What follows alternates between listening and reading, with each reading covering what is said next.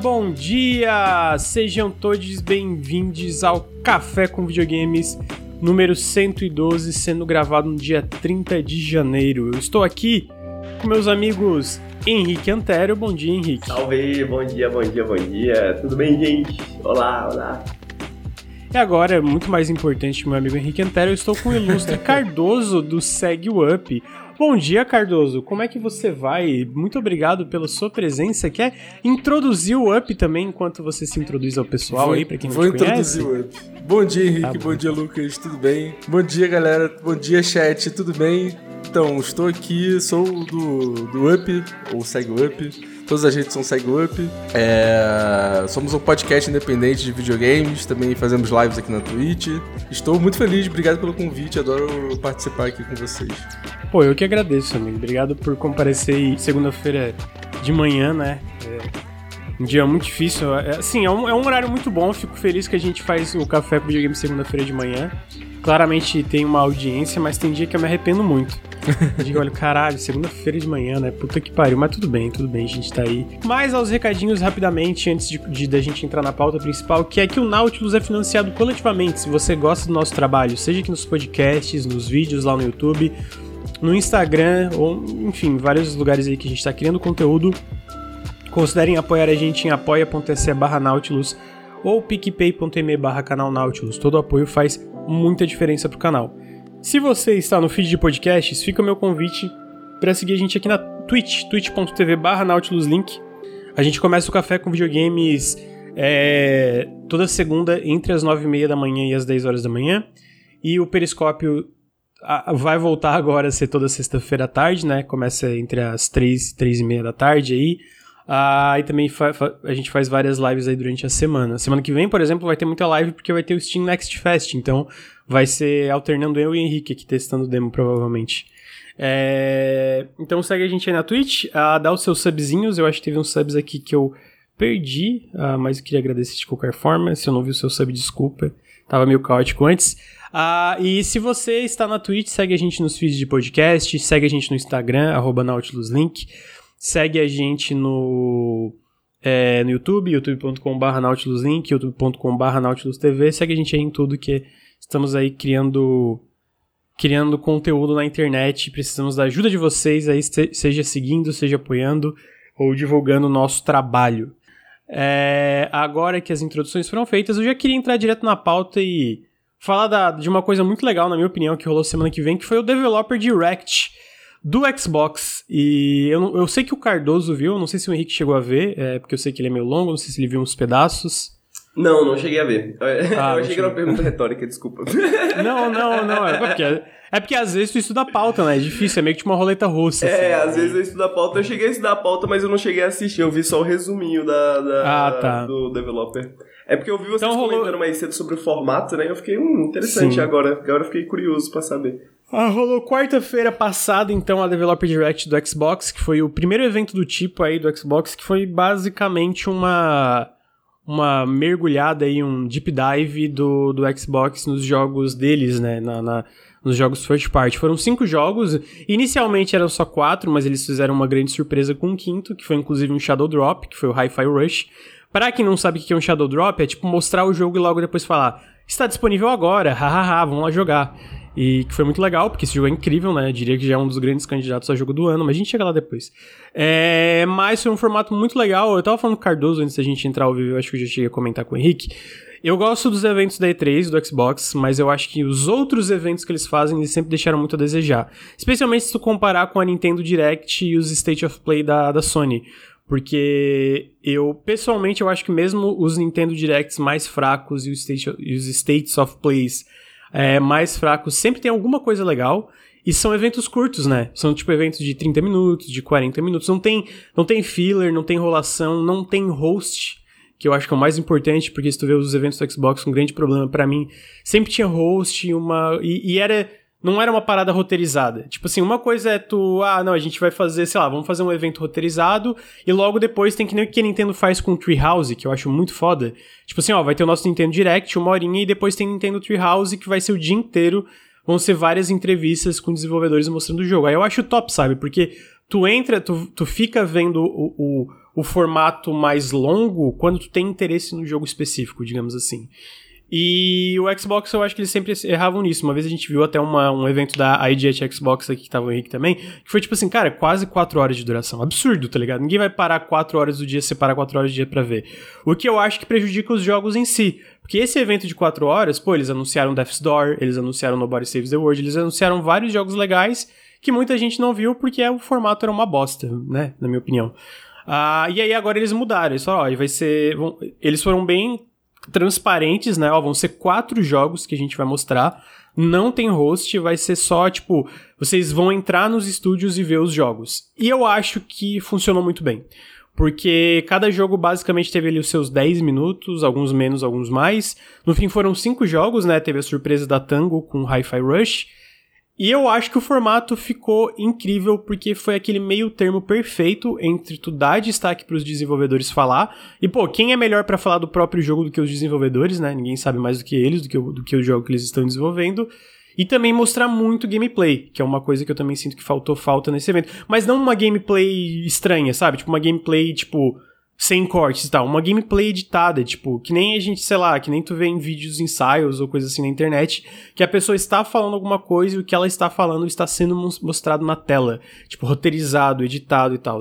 E eu acho que esse formato ficou excelente. Porque foi um evento de 45 minutos, foram só cinco jogos, né? Mas eu, eu, o Cardoso viu, não sei se ele concorda comigo, em nenhum momento eu fiquei entediado. Mesmo em jogos que eu não tava tão interessado, ou, ou mesmo a, a, apresentação mais fraca que tu comentou, Cardoso, que foi do Forza, né? Que eles meio que focaram numa parte que não foi tão interessante. Mesmo ela eu acho que foi legal, sabe? Então, e, pô, eu acho que isso fazia falta porque teve vários jogos aí que saíram nos últimos anos do Xbox que, pô, apareceu um trailer lá no, no, na E3 deles, mas foi rápido, sabe? Porque a E3 deles é pá, pá, pá, pá, vai, vai um trailer atrás do outro e alguns jogos acabam sendo se perdendo no meio daquela metralhadora de jogo, sabe? Então, dando um exemplo aqui, o Hi-Fi Rush, se aparecesse no Metriz do Xbox, eu sinto que a galeria dá aquela pausa, pô, o que que é isso aqui? Legal. Mas depois, é, oh, esse trailer é legal, tá, mas o que que é isso? E depois ninguém ia, ninguém ia saber o que que era, ia ficar aquelas perguntas, ia ficar aquele ceticismo da internet, pô, a Tango tá fazendo um jogo de ação, não vai ser bom, nada a ver, sabe? E aqui, foi tipo assim, eles anunciaram o jogo e em seguida, antes do Shadow Drop, eles falaram assim, cara, vamos mostrar o jogo funciona assim. E a partir do momento que eles explicaram como o jogo funcionava, já foi muito legal. Porque, porra, ok, isso aqui é muito legal. Um jogo rítmico de ação, é um jogo character action game, visual foda, toda a ideia é foda. E obviamente teve o, a cereja no bolo que foi, cara, e vocês podem jogar agora, né? Que eu não, eu não espero que seja uma coisa comum, mesmo com Game Pass, né? Tu vê um monte de gente falando, ah, a Microsoft pode fazer mais isso de Shadow Drop.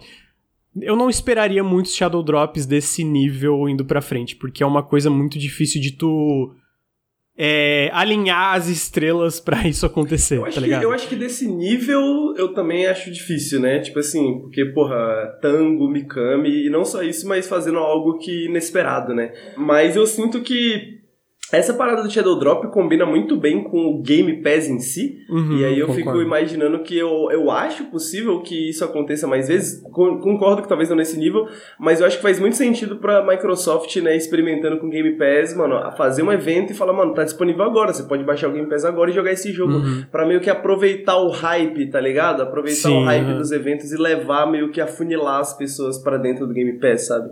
Uhum. É, e eu sinto também não. que o próprio Hi-Fi Rush, por exemplo, se ele for. Ele, ele não é um jogo que serve bem à indústria do hype, assim, tipo, ele não ia ter muita coisa para explorar desse jogo para construir um hype ali, assim como jogo, outros jogos maiores fazem, assim.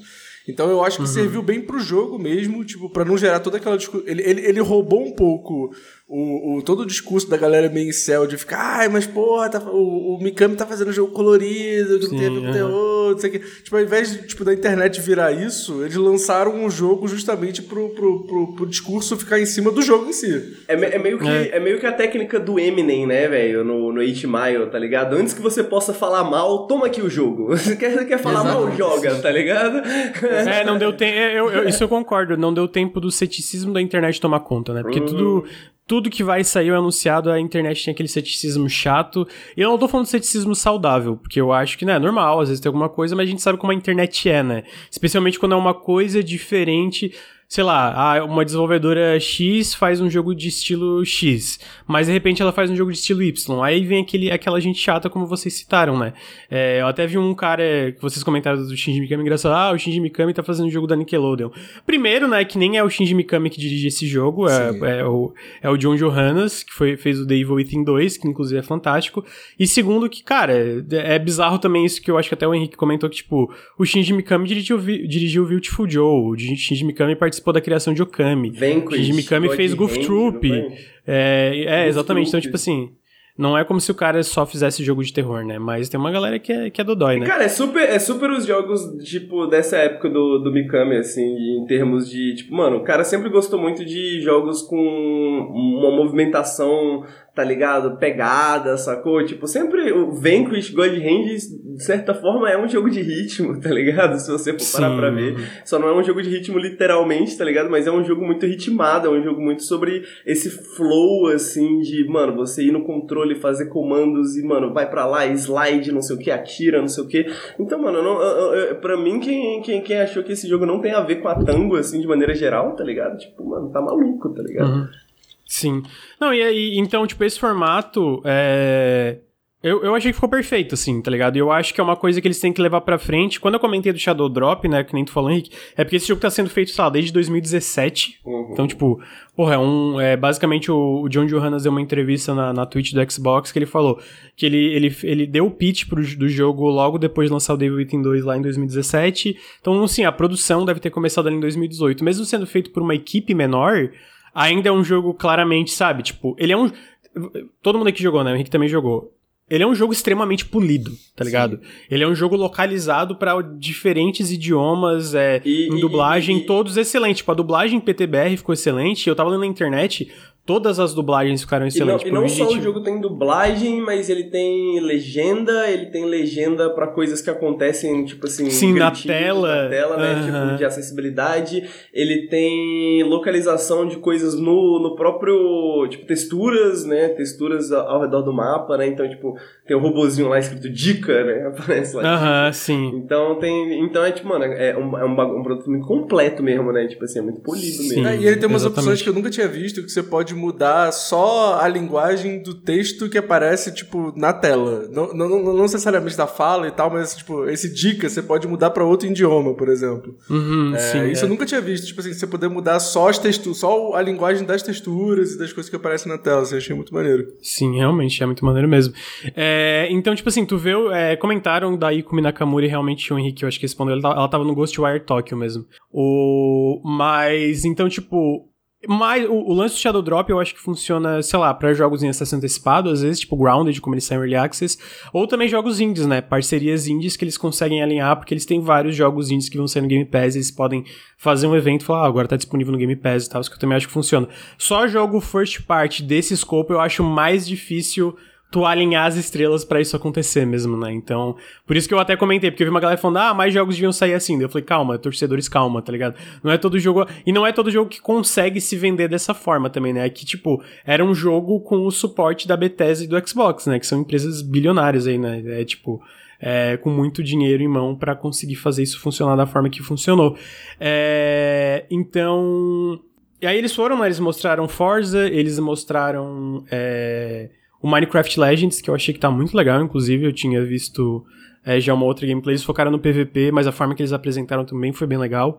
Eles mostraram The Elder Scrolls Online, que eu não tenho muito interesse, mas mesmo a forma que, eu, que eles mostraram o Elder Scrolls Online eu achei inteligente. Porque eles mostraram o Elder Scrolls Online introduzindo. Tipo, ó, oh, isso aqui é Elder Scrolls Online, se você nunca jogou, dá para fazer isso, isso, isso, isso, e no final eles falaram, tem a nossa nova expansão que tá saindo, que a gente vai se aprofundar num evento que vai começar logo após esse evento começar, né? E aí teve a parte do, do Hi-Fi Rush, que para mim foi o meu destaque, primeiro porque eu achei que a química ali entre o Mikami e o John Johannes ficou muito legal, tipo, os dois conversando e brincando, ah, mas também pela demo, eles explicando e tal. E aí, por fim, mostraram Redfall, que eu tô no hype muito, e esse, essa nova demo só solidificou o meu hype como um fã da Arkane, como um fã de jogo de tirinho também, né? E aí eu, eu fico feliz que eles finalmente se encontraram num formato assim. Eu vi que o Aaron Greenberg falou que eles já estão fazendo mais eventos desse pra esse ano. Vai ter um evento desse pro Starfield, que eu também acho que funciona muito pro, pra algo como Starfield, né? Tipo, não sei se vocês lembram da apresentação do Fallout 4 lá atrás, que foi tipo sei lá, meia hora do Todd Howard falando do Fallout 4. Então, tipo, funciona muito para o tipo de apresentação dos jogos da Bethesda, né? Que são com um bilhão de features ali. E, pô, eu espero que eles expandam esse tipo de coisa para introduzir jogo third party e parceria independente também, tá ligado? Porque daí, especialmente é um evento desse focado para jogos indies, é... ele. Aí sim que eu acho ainda mais fácil ter Shadow Drop direto no Game Pass, né? E aí, já que o Henrique não assistiu, eu queria saber se o Cardoso concorda com a minha opinião, que ele achou também no, no geral do evento. Cara, é, eu curti muito o evento, eu acho que foi muito acertado eles terem colocado o Forza Motorsport logo no começo, porque aí ficou mais fácil da gente esquecer um pouquinho da, da, dessa parte da apresentação depois. É, eu tô muito animado para jogar o Forza, tipo, eu sou viciado em, em simulador de carro. É, mas eu acho que eles estão pecando demais, um, e não dá uma data de quando é que o jogo vai sair. Porque uhum. eles estão alimentando esse jogo há muito tempo e, assim, não, não tem nenhuma data, não tem nenhuma previsão.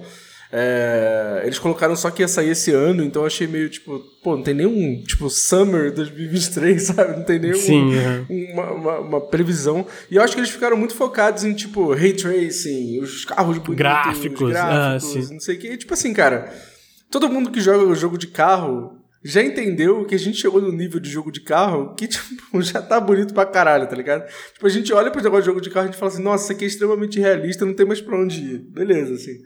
É... Uhum.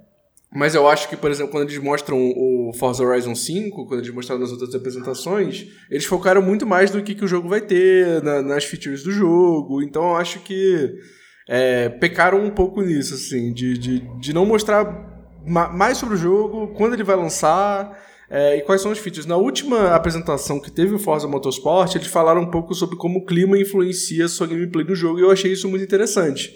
Então eu acho que eles poderiam estar seguindo um pouco esse caminho, mas, enfim, escolheram focar ali na parte do ray tracing, de quanto o jogo é bonito e sei lá o que. É, achei isso meio caído. Cara, o Minecraft, eu, ach, eu, eu, eu acho ele um jogo muito interessante porque ele é um jogo bem diferente do Minecraft normal, né? É, e o Minecraft Dungeons, que foi um jogo que eles lançaram, acho que tem uns dois, três anos, é um jogo bem interessante. Então eu fiquei curioso, assim, para ver como é que eles vão é, expandir mais essa IP. Depois teve o quê? Depois teve. Ah, teve Elder Scrolls Online. Elder Scrolls Online eu nunca joguei, então não, não, uhum. não, não me interesso muito, assim. É, cara, Redfall eu achei fantástico. Eu tô muito ansioso para jogar. Eu acho que a Arkane é um estúdio extremamente competente e dificilmente erra, assim, então eu tô muito uhum. ansioso para jogar. É, e eu achei legal que eles mostraram assim, cara, funciona tão bem sozinho quanto com os amigos. Como assim. cópia, é, é... E eu acho que eles finalmente explicaram mais a estrutura do jogo, né? Sim. né? Tipo, que eles mostraram gameplay, mas eles falaram, ó, basicamente tu tem que derrotar esses vampiros deuses, e aí tu tem as missões principais, mas tu também tem as missões opcionais, coisas que tu pode encontrar no mundo, tu vai, tipo, meio que indo bairro a bairro, né, que eles citaram para reconquistar Redfall, derrotando os negócios. Achei as armas legais, também tem uma arma que é tipo uma metralhadora de estaca, uhum. tipo, que vai girando assim, Sim. vai saindo estaca nos vampiros, tá ligado? Não, é Eu achei legal os boss também e tal, né, então. Tem, tem algumas armas que são, tipo assim, é, é uma guitarra velha que você amarrou e aí, tipo, ela taca estaca, sei lá, tipo, tem uns negócios meio assim, parece que você tá vivendo naquele mundo meio fudido e aí você vai encontrando algumas ferramentas para fazer armas e tal, eu achei isso muito interessante. Tomara que tenha alguma coisa de craft, tipo, você encontra alguma coisa e aí você consegue craftar item, craftar arma, eu acho uhum. que vai ser uma coisa interessante. Eu acho que dá tem, tem mod de arma que eles mostraram, né? Deve ser uma parada assim. Porra, tomara, é. eu achei isso bem legal. achei isso. Como, como, compararam Redfall com Left 4 Dead e eu não sei o que, que eles têm que mostrar mais para mostrar que não tem absolutamente nada a ver com Left 4 Dead.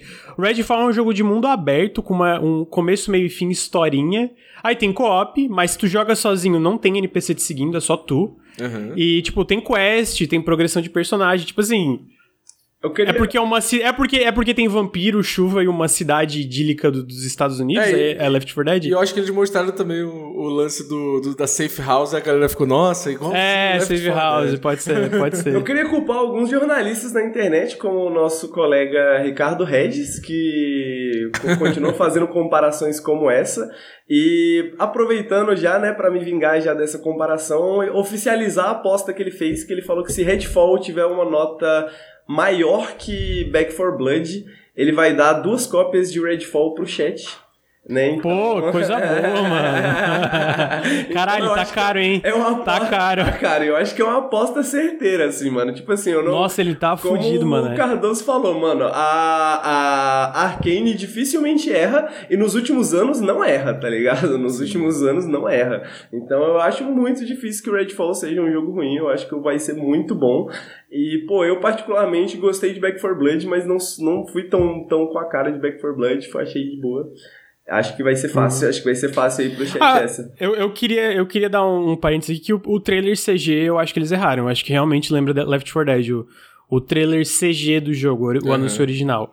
Mas eu acho que depois que tu vê essa, essa demo agora, pô, não tem nada a ver, mano. É porque é foda, né? Qualquer coisa que tu coloca assim, zumbis, armas, quatro pessoas sobre, tentando sobreviver, tá ligado? Ah, Left 4 Dead, é. tá ligado? Tipo, é, tipo, nem é zumbi, né, nesse caso, é, é vampiro, vampiro, mas sim, é. Mas, tipo, é um. É um. É um staple da cultura muito forte, assim, né? Tipo, Left 4 Dead é muito marcante, né, velho? Tipo, sim. Tipo, sei lá, aparece um Red Crab e alguém fala assim, pô, parece Half-Life, tá ligado? Tipo assim, mano, é tipo, muito forte. Não, e tem, e tem um lance que, tipo assim, o. Ao que me parece, o Redfall, ele é um jogo que é muito bom para você jogar sozinho e é muito mais legal com você jogando com outras pessoas. O Back 4 Blood, ele não tem isso. Ele é um jogo chato para você jogar sozinho e ele é um jogo maneiro, ok, você jogando com seus amigos, assim, sabe? É, então tem essa diferença aí. É, não, isso é, porque o Back 4 Blood é puramente co-op, né? É, é, um jogo co-op. Redfall especificamente é um jogo que pode ser jogado no co-op e pode ser jogado single player e tal. E tipo, sei lá, provavelmente a minha primeira run é eu vou jogar single player eu e coisa assim. Eu achei interessante que o, o Sangiolo falou ali do, do que a galera tá falando que não. que a gente tá fora da curva aqui achando sobre o Redfall. E eu acho que isso varia muito, né? Eu, eu acho que esse, esse jogo especificamente é uma coisa que criador de conteúdo mais focado em core, jogo, jogo hardcore, que vou dar um bem entre aspas, tá? É, que na verdade está fora da curva do, do, do, senso geral. Porque esse jogo me lembra, pro, pro bem ou pro mal, jogos como Far Cry, é, elementos leves ali de, de Borderlands. acho de, que, de, se eu não me engano, os, de dev, Stalker. os devs compararam na entrevista, falaram na entrevista que é muito mais Far Cry do que Left 4 Dead. É, exatamente, né? Eles falam de Far Cry 2, Stalker. Também é difícil tu não, não lembrar um pouco de Borderlands ali pelo lance da, de como a progressão funciona, armas e tal. E eu acho que isso no público geral a galera, a galera curte. Pô, cara. Vou falar que eu, eu, eu é, tipo, eu, eu, o que que me interessa disso é, tipo, realmente, eu, eu, sei lá, Far Cry eu não curto muito, mas eu não odeio o conceito de Far Cry. O meu problema de Far Cry é que eu não, eu não tenho tanta vontade de jogar porque eu, eu gosto de alguns jogos da Ubisoft, mas Far Cry especificamente eu sempre achei meio enjoativo porque eu não acho que o desenvolvimento de mundo é tão interessante e tal.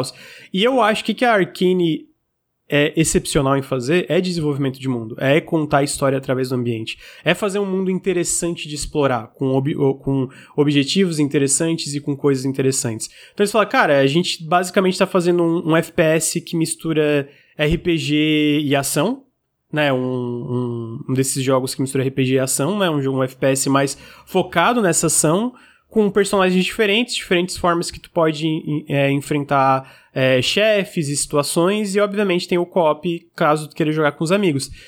E eles fazer isso com elementos da Arkane, eu acho que já tem muito potencial para ser um jogo extremamente bom, especialmente porque a parte, como sendo um jogo mais focado em ação, a parte de tirinho, na minha opinião, parece muito boa. Eu tenho um, um, uns feedbacks que, cara, eu acho que a iluminação do jogo para um jogo que parece depender tanto de iluminação, tá meio estranha às vezes. Eu não sei se vocês repararam na parte que os, os personagens entram num lugar interno e ligam a lanterna. Parece que tem sombra faltando. Eu não sei explicar, parece que tem sombra faltando, tá ligado? É, então tem umas partes visualmente que parecem meio estranhas, mas ainda assim eu acho que. Eu acho que vai ser muito bom.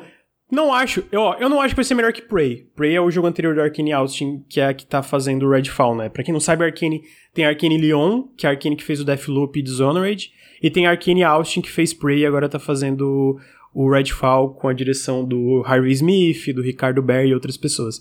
Prey, para mim, é um dos melhores jogos já feitos. Então, por isso eu já tenho certa confiança que o Redfall é legal, vai ser bom. Mas não, eu não acho que vai ser melhor que Prey, porque eu eu prefiro o, o gênero, especificamente o que, que o Prey faz ali em questão de ser lado imersivo e tal. Dito isso, eu ainda acho que o Redfall vai ser um jogão. E eu gosto que eles estão tentando fazer algo diferente. Eu não sou essa, eu não sou essa pessoa que fica, caralho, mas o meu simulador imersivo, cara, eu acho que eles vão voltar pra simulador imersivo. Cara, é tá engraçado ligado? porque pra mim é justamente o contrário, tá ligado? Tipo assim, mano, eu acho o Prey um jogaço, assim, eu acho o Prey muito foda, tá ligado? Tipo, uma conquista, assim, da Arkane muito sinistra, um jogo muito é, subvalorizado, tá ligado? Dito isso, em termos de gênero, eu acho que eu vou gostar mais de Redfall, tá ligado? Porque, Faz tipo sentido, assim, faz a parada sentido. do Far Cry 2, a parada do Stalker, sacou? Tipo, é a parada do mundo aberto, é uma parada que me pega muito, assim, sacou? Eu tô muito interessado no Redfall por causa disso, sabe? Por mais que eu gosto muito de Prey, tá ligado? Então, em- em- então eu tô feliz, eu tô feliz com os experimentos, mas eu acho que é sobre isso, né? Tipo assim, eu acho que é, man- é, é- o que eu tô feliz é justamente de ver a Arkane que fez um fez Prey, que é um jogo tão bom, usar, como você falou, mano, usar essa experiência pra um jogo num gênero que eu já sou mais afeiçoado, tá ligado? Tipo assim, mano, Uhum. eu quero muito ver como é que isso vai ficar, sabe? Sim. É, e aí eu tô, tô curioso, primeira vez que eles vão fazer um mundo aberto. Fico feliz que é um mundo aberto e eles falam, cara, é um jogo muito maior que Prey, né? Mas ao mesmo tempo é um jogo consideravelmente menor do que, que a gente pensa de mundo aberto hoje em dia, né? Até porque eles chamam. É um mundo aberto. É. É um mundo aberto que não tem veículos, né? Então, tipo, é um mundo aberto onde tudo é distância andando. Tipo, tudo tu anda a pé. Tu não, tu não pega uma moto, tu não pega um avião e tal. É tudo andando a pé. Então, eu acho que vai ser aquele tipo de mundo aberto muito mais condensado, muito mais denso. Como Stalker, É. por exemplo, né? Que é um mundo aberto é, e, e, tipo, é, quando você vai para pra ver é extremamente pequeno, tá ligado? Mas a- as, as distâncias parecem tão longas justamente porque, mano, sempre tem alguma coisa que eu imagino que seja Sim. o caso da Arkane também, porque era assim que ela estruturava o mundo em Prey, por exemplo, né? Tipo assim, você tem aquele mundo aberto, mas ao mesmo tempo você tem alguns caminhos específicos que você pode seguir, né? Você não pode ir pra todo lugar já de começo, você tem que descobrir como entrar ali, pá. Uma coisa meio Metroidvania das ideias, assim, né? Cara, mas eu acho isso muito positivo, porque se Eu tem uma também, coisa eu que também. não, não, não me engaja, é tipo, mundo aberto gigante, 300 horas e mil coisas pra fazer. Eu acho que eu prefiro, assim, eu acho que, que tende a terminar o jogo do que um mundo abertão, assim, bizarro, que você... Pô, com certeza, eu muito. acho, que- eu acho que o cérebro precisa tempo pra processar, sabe? Tipo assim, quando você tem demais, assim, tipo, acho que é o, é o caso quando você pega os Far Cry mais novos, assim, sacou? Tipo, você tem tanta liberdade que, tipo, ah, foda-se, sabe? Tipo assim, ah, você pode ir pra qualquer lugar, foda-se, eu não quero ir pra lugar nenhum, então, sabe? Tipo, meio, acaba ficando meio, meio, ah, qual- qualquer coisa é possível, então eu posso fazer isso depois, eu posso fazer isso agora, eu posso fazer isso quando eu quiser, e você acaba não fazendo. Eu sinto que Stalker, né, que tem essa estrutura mais direcionada, né, eu imagino que o Redfall também, é, pelo menos o Stalker, ele me, e o, o, o, Far Cry 2 particularmente, né, eram jogos que justamente porque era difícil, né, porque você, tipo, tinha essas limitações, ah, ok, agora eu quero ir lá. Tá ligado? Tipo assim, tem que ter, tem que ter uma porta trancada pra você saber o que que, que- o que que tem do outro lado, tá ligado? Se todas as portas estiverem abertas, você não quer saber, sacou? Você não tem curiosidade. Sim. Não, e rola uma, uma coisa que eu espero que tenha nesse jogo, que é essa. Você precisa, pra melhorar suas habilidades e pra melhorar suas armas, é, craftar e correr atrás de item que você não sabe onde é que tá. Tipo, você tem que caçar mesmo a parada, ir atrás, entrar em cada casa que você passa. Eu acho isso muito, muito bom e ajuda muito nessa imersão que a Arcane é, é, é muito foda em trazer, assim. Então acho que tem tudo pra dar certo. Tô bem animado pro Redfall. E quero jogar sozinho também, de primeiro, depois. É, eu, eu quero fazer os dois, tá? Eu quero jogar co-op e. Ah, e, cara, o que que eu, eu também tô curioso pra ver, porque muitos desses jogos de mundo aberto, tipo, sei lá, por exemplo, eu zerei o Assassin's Creed Origins e eu tô jogando devagarzinho o Odyssey. Tem coisa que eu gosto, mas tem coisa que eu sinto que cai. pa- parece a mesma coisa com uma skin diferente que tá fazendo. O que é o que, dependendo do ritmo que tá jogando, não tem tanto problema. Mas o que eu sinto que. ah, talvez seja uma, uma coisa que fique mais legal no, no, no, no Redfall, é exatamente esse tipo de coisa de level design, de, de tipo, level, é, de, de construção de cada ambiente pra tudo ser muito diferente, né? tudo ter alguma como uma pequena história vai contar. fluir pra dentro da outra, É, né? exatamente. Como você vai transitar dentro desse mundo, porque eu acho que como você transita no mundo da Arcane sempre é sempre um dos grandes pontos, né? De tipo, é, caminhos secretos, como que você chega lá, sacou? Tipo, as ferramentas que você utiliza pra fazer coisas que... É, é, é, o, o- acho que pra mim o ponto da Arcane é sempre isso, né? É a sensação de que você tá fazendo algo que os desenvolvedores não queriam que você fizesse, tá ligado? Tipo assim, você tá Uhum. entrando num lugar e parece que não era pra você estar ali, né? Então eu espero ver isso em Redfall também, porque eu acho que isso faz muito parte da, da identidade da Arkane, né? Uhum, uhum. É, exatamente. E, pô, eu tô, tô feliz, vamos ver. Talvez, algum, como algumas pessoas falaram, vai ser ruim. Eu, cara, eu acho difícil. Eu vi gente falando que Deathloop ia ser ruim, no fim não foi. Eu vi. O pessoal não lembra, mas eu lembro. É, gente falando que Prey ia ser ruim. É, era muito ceticismo em cima do Prey antes do lançamento dele, eu lembro disso. Ah, e não só isso, se tu vê no Metacritic, no OpenCritic, ele não foi um jogo que ganhou grandes notas. E eu acho, de verdade, eu acho o Prey o melhor simulador imersivo já feito. E talvez, para mim, né, um dos melhores jogos já feitos. Eu acho Prey incrível. E ele também foi um jogo que não foi bem recebido, porque a gente falou, ah, pô, não é Prey. Pô, mano, você estava falando mal de Prey antes de Prey sair também. Não, eu não esqueci, sabe? Eu não esqueci. eu também não é, esqueci. Eu, eu sou rancoroso, eu, eu não esqueci. Não eu não... Eu não esqueço, e, então cara, é. Se eu puder fazer um parênteses, né? O Sansigolo comentou aqui, né? Que é uma coisa que é, essas coisas que a gente tá falando são coisas que são difíceis de mostrar em trailers, né? E eu acho que isso não é verdade só pro Redfall, mas eu acho que isso foi verdade para Prey e eu acho que é verdade para simuladores imersivos de maneira geral, né? O... Falaram, sem anistia. sem anistia. Exatamente. Uh, a gente. Uh, é uma parada do gênero simulador imersivo, né? Mas, tipo, é, o Cardoso falou mais cedo de Hi-Fi Rush ser um jogo meio anti-hype, né? Um jogo que não se dá bem com a indústria do hype. E eu sinto que simuladores imersivos sempre foram um gênero que não se dão bem com a indústria do hype, né?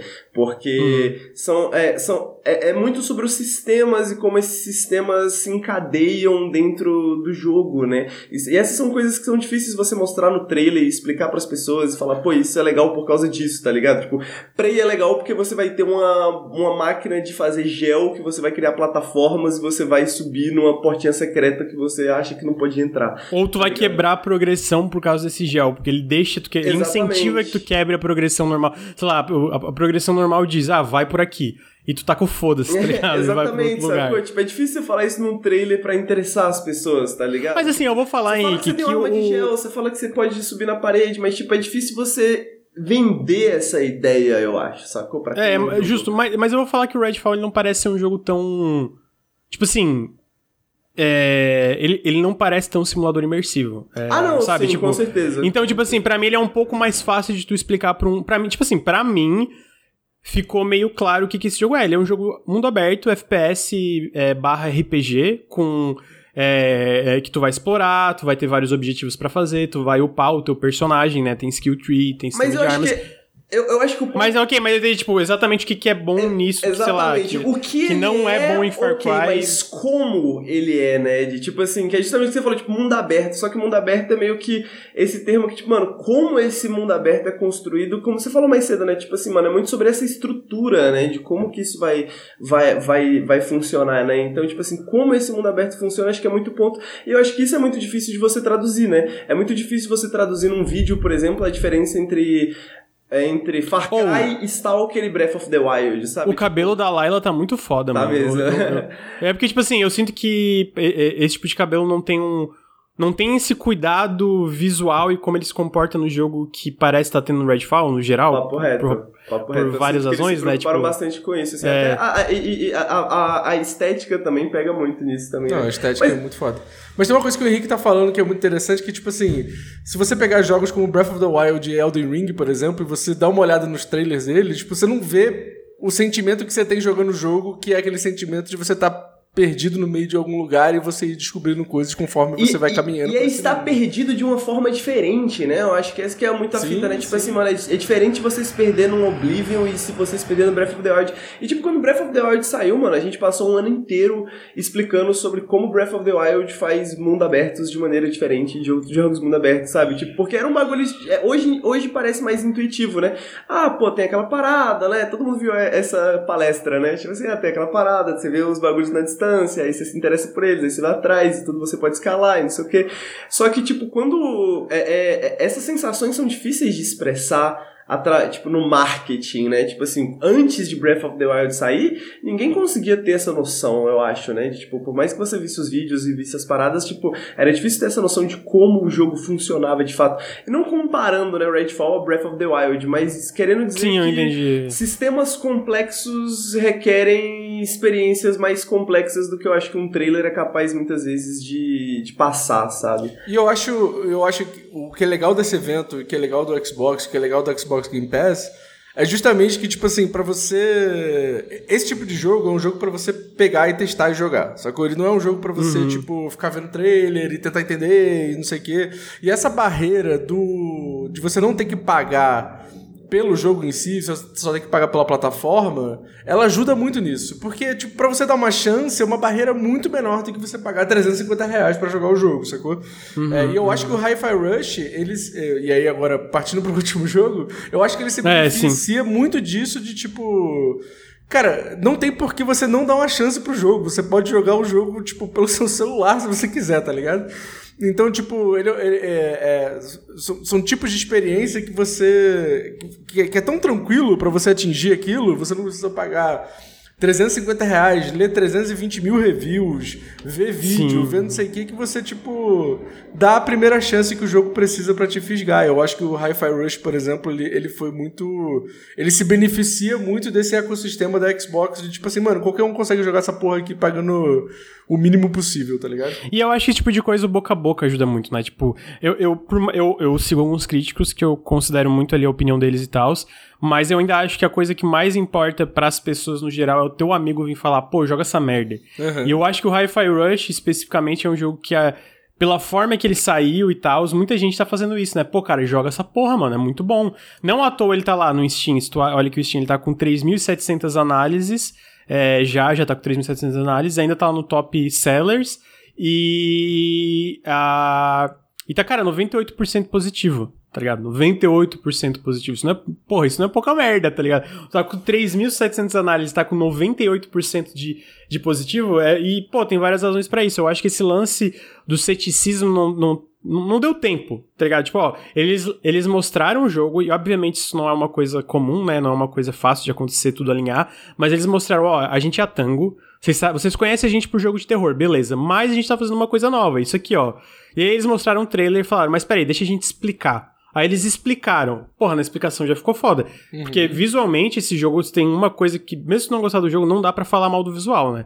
É, para mim, assim, um jogo 3D de ação, é absurdo, eu acho que é um dos melhores, se não o melhor cel shading ali que eles já fizeram. As transições, cara, de cutscene para jogo é, é, uma coisa absurda. Tem uma, tem, tem uma de fumaça, velho, que eu fiquei, Ah, o animal! Senhora, Caralho, é na tipo segunda assim, fase. É, é, exatamente. Eu não sei se é porque, tipo, a gente mexe com vídeo, né? A gente fica prestando atenção nessas coisas. É, exatamente. Mas na hora que eu vi, eu, caralho!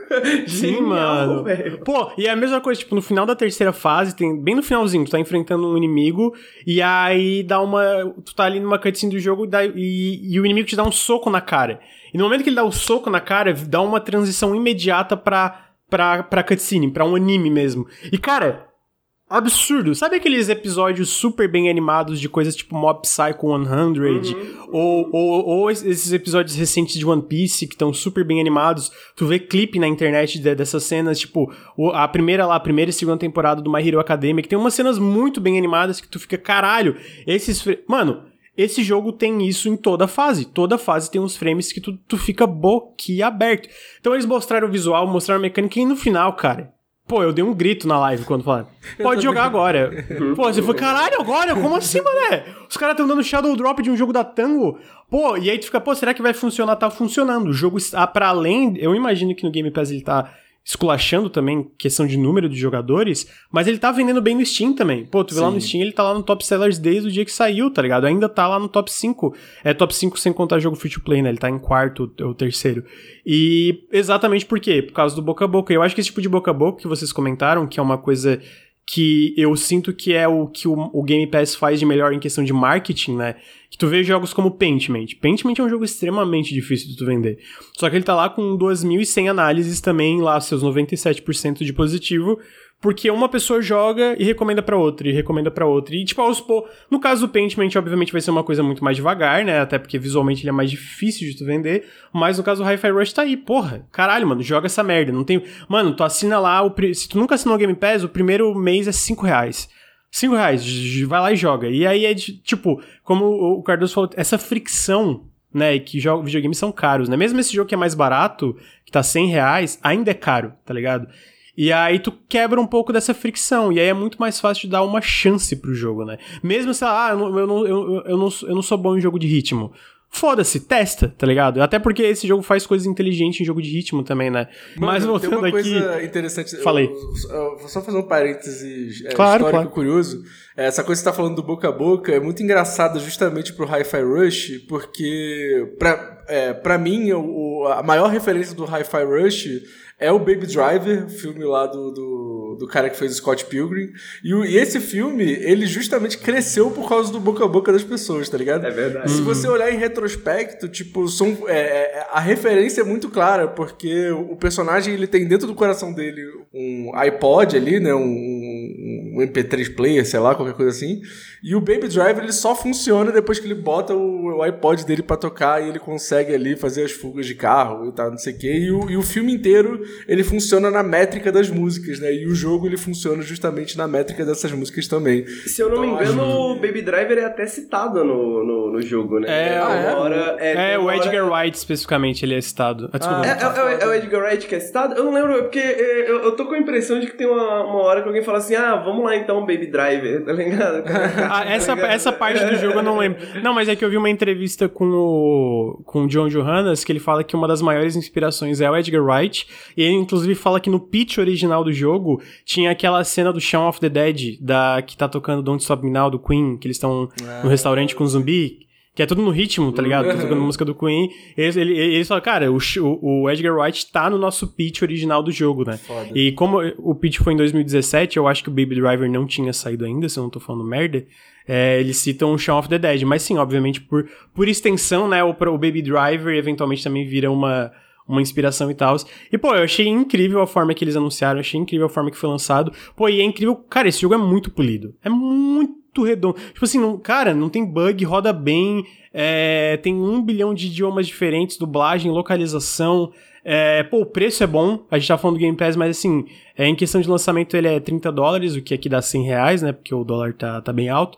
Mas mesmo assim, sabe, comparando outros jogos, ele não é um jogo curto. Tipo, ele, ele não é longo, né? Ele não é lá suas 30, 40, 50 horas, mas ele tem mais de 10 horas de duração, né? Então, pra um jogo single player rítmico, assim, character action game. Ainda mais se você vai pô, querer repetir várias vezes pra pegar É. scores melhores. Pô, e tem conteúdo post-game. Então, tipo assim, ele é um jogo recheado de conteúdo pro estilo de jogo, né? Cara, se então, eu, porra, tudo desse jogo é pica, se eu tá puder ligado? fazer um segundo parênteses, já que o Cardoso entrou na questão do Baby Driver, tem um, uma crítica de Baby Driver na internet, tá ligado? Num daqueles sites de. de- tipo, uma crítica amadora. Tipo, assim, né, Letterboxd, né? Letterbox da vida, que é pra mim uma das melhores críticas que eu já vi na vida, assim. O cara, eu lembro quase palavra por palavra, mas parafraseando, o cara fala assim: "Eu acho que todo mundo entra na faculdade de cinema com um Baby Driver na cabeça, tá ligado? E só que quando a pessoa entra, ela escuta os professores falando sobre autores e não sei o que, jogos de câmera, e essa pessoa perde a vontade de fazer um filme como esse. Baby Driver é o que acontece quando você não vai pra faculdade de cinema, tá ligado?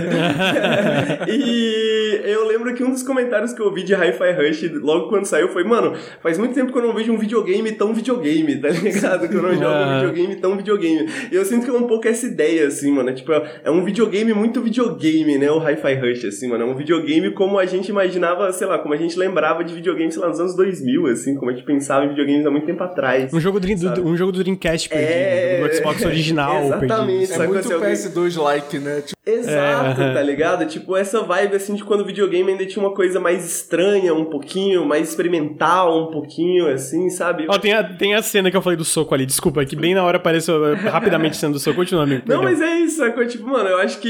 E pra mim essa é a vibe, sacou? Tipo, é isso. E o Hi-Fi Rush é o que acontece quando você não escuta os professores de videogame, os críticos e a internet, tá ligado? Não, é engraçado que tu falou isso da, é, da faculdade. Não sei se você sabe a história. O John Johannes. Eu não acho que ele fez nenhum curso de design de jogo nem nada assim, mas como ele entrou na Tango, ele era professor de inglês no Japão. é, e aí ele mandou um e-mail pro Shinji Mikami lá pra eles falando. Eu posso melhorar os jogos de vocês, eu posso ajudar a deixar os jogos de vocês melhores. e aí ele entrou, aí ele trabalhou no DLC de The Evil Within 1 como diretor, dirigiu The Evil Within 2, que pra mim pessoalmente, tá? É um dos melhores jogos de terror já feitos do estilo, eu acho excepcional.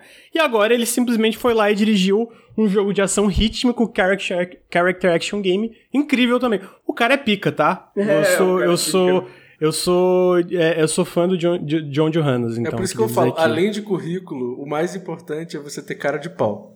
É, Com a cara de é pau, verdade. tudo muda, tá ligado? É verdade, é verdade. Assim, é, ele é um- isso é um grande resumo. Obviamente, ele de certo mandou seu e-mail, porra, eu, ele, né, mas ele falou assim: deixa eu entrar, deixa eu ajudar vocês aí, eu acho que eu posso ajudar a melhorar as coisas e tá aí, né? O resultado é eventualmente a Hi-Fi Rush. Eu achei muito fofo porque o Shinji Mikami falou, né, que a ideia dele da Tango desde o começo, especialmente agora, é meio que treinar novos talentos, né? Ele, é- ele, ele quer que novos talentos possam surgir da, da- do, do, do ambiente da Tango Gameworks. Aí, agora, ele tweetou recentemente, Shinji Mikami, até o DRT, tipo, ele tweetando falando, ah, o, o John é, virou realmente um grande criador. E todo mundo que trabalhou no Hi-Fi Rush com, com ele cresceu muito também. E é legal porque se tu for ver, pô, o Hi-Fi Rush foi dirigido pelo John Johannes, né? O Ghostwire Tokyo, eu não lembro o nome do diretor agora, mas foi outra pessoa também. E eu acho que tem outro projeto também lá na Tango que é menor, que tá sendo dirigido por uma pessoa. Então é legal que, tipo, ele tá botando isso na prática, né? De novas pessoas trabalhando em coisas novas e tal. E, pô, quando o resultado é isso, é, o Hi-Fi Rush não tem nem, não tem nem o que. Não tem nem o que comentar, né? Ficou. Eu, eu achei fantástico. E eu, apesar de eu gostar de terror, eu amar terror, eu fico feliz que a Tango fez uma coisa assim também, né? Pra mostrar como os caras. Pô, os caras são bons, mano. Os cara... Eu vi que tem uma galera que se decepcionou com Ghostwire Tokyo. É, o Henrique eu acho que gostou, mas eu vi um pessoal que ele foi. Ele foi meio divisivo. É, eu não curti Mas- muito, por exemplo. Não foi É, me verdade, Carlos. Não... Mas. É... Legal ver a recepção, legal ver a... o alcance da Tango como uma desenvolvedora, né? É, e eu acho engraçado que Ghostwire Tokyo é um jogo completamente diferente, mas eu sinto que a Tango, pra mim, ela tem uma certa identidade, sacou? Tipo, é, é, eu acho que uma das partes, uma das melhores e das piores partes do, do, do, do, do Ghostwire é o combate, né? Porque o combate ele é muito interessante ao mesmo tempo que ele eventualmente fica muito repetitivo, sacou? Sim. Mas, tipo assim, mano, é, é, é- em, em primeiro lugar sempre tem essa, esse prazer sensorial, assim, de apertar botões da Tango, sabe? Os jogos da Tango Uhum. eu sinto que carregam muito essa identidade. O Hi-Fi Rush é isso ao quadrado, assim, né? Se o, o Ghostwire, eu sinto que ele tem um pouco disso, mas ele é muito mais sobre o lugar, né? Muito mais sobre a história, muito mais sobre o mundo. Eu acho que o, o Hi-Fi Rush, ele, pô, tem uma direção de arte fabulosa, tá ligado? Mas o prazer de apertar Pô. botões nesse jogo é muito bom, cara. Tipo, É, assim, tipo, verdade. é, é- é- é simples e efetivo e forte, tá ligado? Tipo, Cara, tem um negócio que é você acertar o timing do, do- da esquiva, você consegue dar três esquivas. Não sei se vocês já, já entenderam muito isso. assim. Uhum. Tipo, quando você erra o timing, só dá uma. E aí, quando você Mas acerta o timing, você dá três. Cara, eu só consigo movimentar fazendo a esquiva com três. Assim. É, tipo, eu ando um pouquinho, é. tá, tá, tá. Aí você fica, tipo, dançando na cadeira e fazendo tá, tá. Pô, e é muito gostoso quando tu entra, né, no ritmo. Esse jogo é sobre tu tá no. Tu tá em the zone, né? Eles falam que é sobre tu tá naquela zona de concentração e tu entrar no ritmo da música, E, né? mano, o mundo e, pô, inteiro quando dança, clica. tá ligado? É, Tipo e o mundo assim, inteiro tá no ritmo. é Ele muito tá, foda, ele cara. tá batendo, tipo, você, você anda com o ritmo da música, tá ligado? Tipo, tudo segue o ritmo. É, tipo, é, é difícil não entrar no ritmo, tá ligado? Tipo assim, Sim. porque, porque por mais que, as, pô, é difícil acertar os combos, às vezes, aqueles combos gigantescos e não sei o que e tal, mas, tipo, é, é difícil você não, não entrar na parada, assim, porque tudo tá pulsando o tempo inteiro, tá ligado? É muito sinistro, Uhum. velho. É, e uma coisa legal é que ele não te pune por se você não conseguir entrar muito bem. Porque tem gente que tem dificuldade com o jogo de ritmo e, tipo, ela quer jogar o jogo e ele não fica te punindo por, porra, você tá indo muito mal. Você ganha um score baixo ali, só que você consegue continuar a história, você consegue continuar jogando e foda-se. Exatamente, eu sinto que é, eu sinto que essa é uma parada dele, que tipo, eu gostei muito de Metal Hellsinger que saiu ano passado, né, que também é um jogo de ritmo, só que e eu sinto que Metal Hellsinger ele é menos punitivo que, sei lá, outro o BPM lá, que é outro jogo de tiro com ritmo,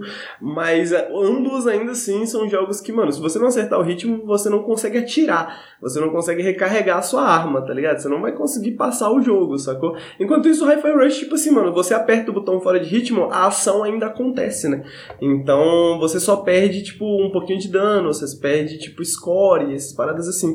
Mas o jogo, o jogo é extremamente pouco punitivo, né? Tipo, você consegue jogar o jogo inteiro errando tudo e, e tranquilo, tá ligado? De boa. Uhum, uhum. Pô, então muito foda, né? Eu, eu- como eu falei antes, eu achei bem legal. Obviamente a cereja do bolo foi Hi-Fi Rush estar disponível para todo mundo. Ah, e vamos ver, vamos ver o que vem aí. Eles já a, a Microsoft já prometeu que tá fazendo um evento separado para Starfield, né? Ah, aquele um, imagino que um developer direct estão fazendo um evento separado, eles já confirmaram lá que em junho vai ter o showcase anual deles também, né? Então, a gente vai ter mais eventos aí até até junho. É, e... tá faltando muita coisa, né, da Microsoft, né? Tipo, uhum. muitos jogos já anunciados que Ah, não, muita né? coisa. Então, é. Tipo, o Starfield, eu, inclusive eu aposto, eu acho muito difícil Starfield eles manter a promessa de sair até julho, né? Porque ano passado teve evento deles em julho e eles falaram: "Ah, até esses jogos vocês vão poder jogar nos próximos 12 meses, né?" E aí tinha Starfield e Forza. Eu acho que os dois vão passar pra frente, que para mim tudo bem. Sei que tem gente que fica frustrada, mas tipo, para mim é mais importante sair polido do que eles correr com o lançamento para cumprir uma promessa. A gente sabe como desenvolvimento de jogos é uma coisa meio instável, né? Especialmente em jogos de grande escopo como Forza, Redfall, Starfield, especialmente, que parece um jogo gigantesco, né?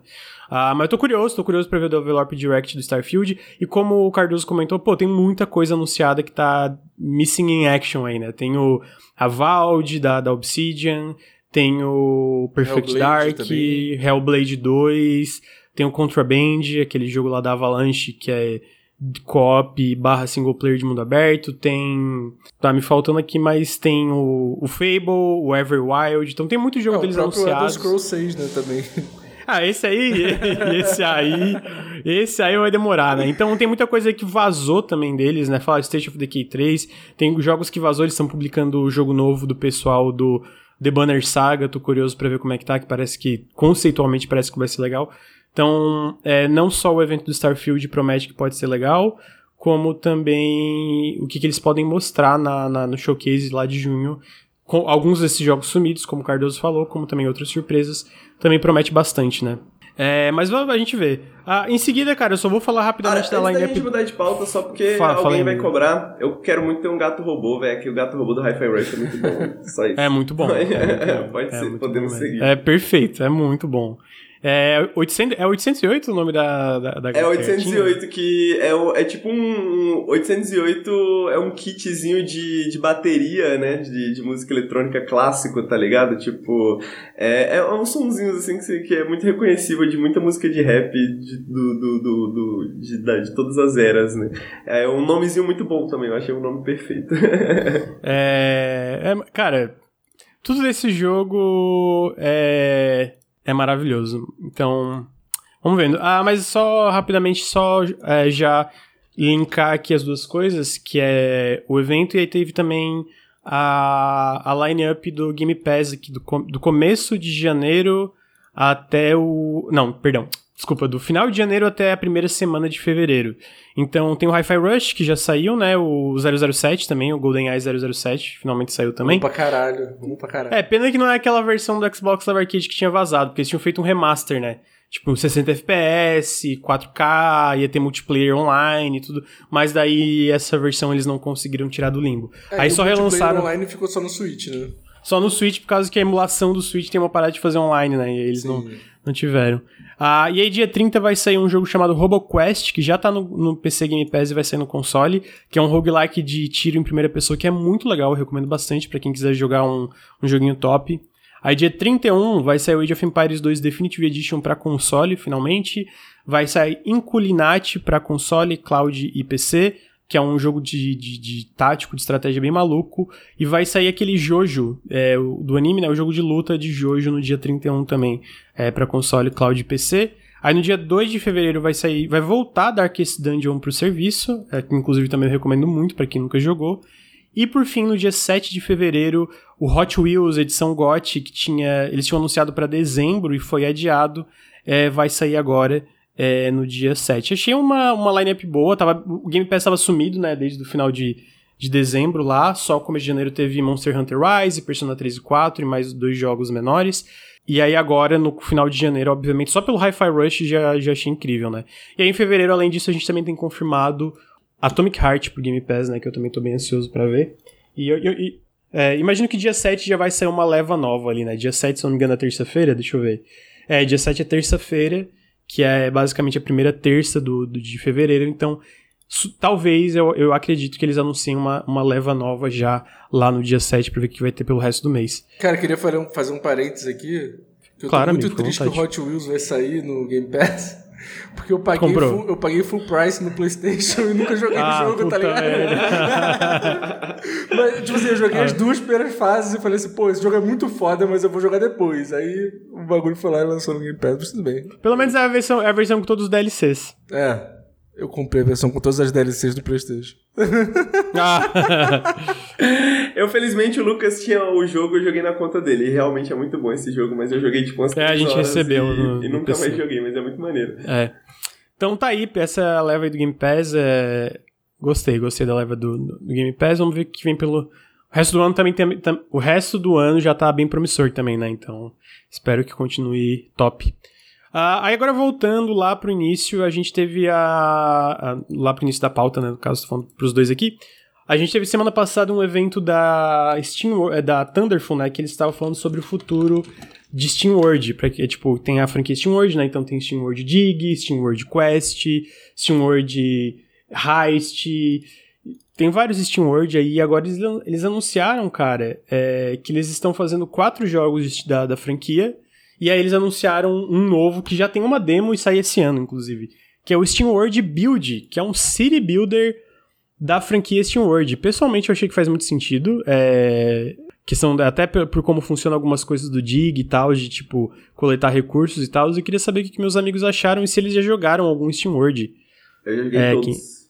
Jogou é, todos, é. amigo? Eu, eu não joguei o Heist eu e o Quest eu acho chato. É, eu, eu, não joguei o Quest, pra ser honesto, eu não joguei o Quest, mas fora esse, fora o Quest, eu joguei todos. O Heist é muito bom, cara. O Heist é muito bom também. Todo mundo fala muito bem eu do Heist. Eu sou extremamente fã da, da, da, da, da IP, da franquia, e, mano, tô muito animado com os anúncios. Tô muito animado com esse City Builder, porque eu sou muito fã de City Builder também.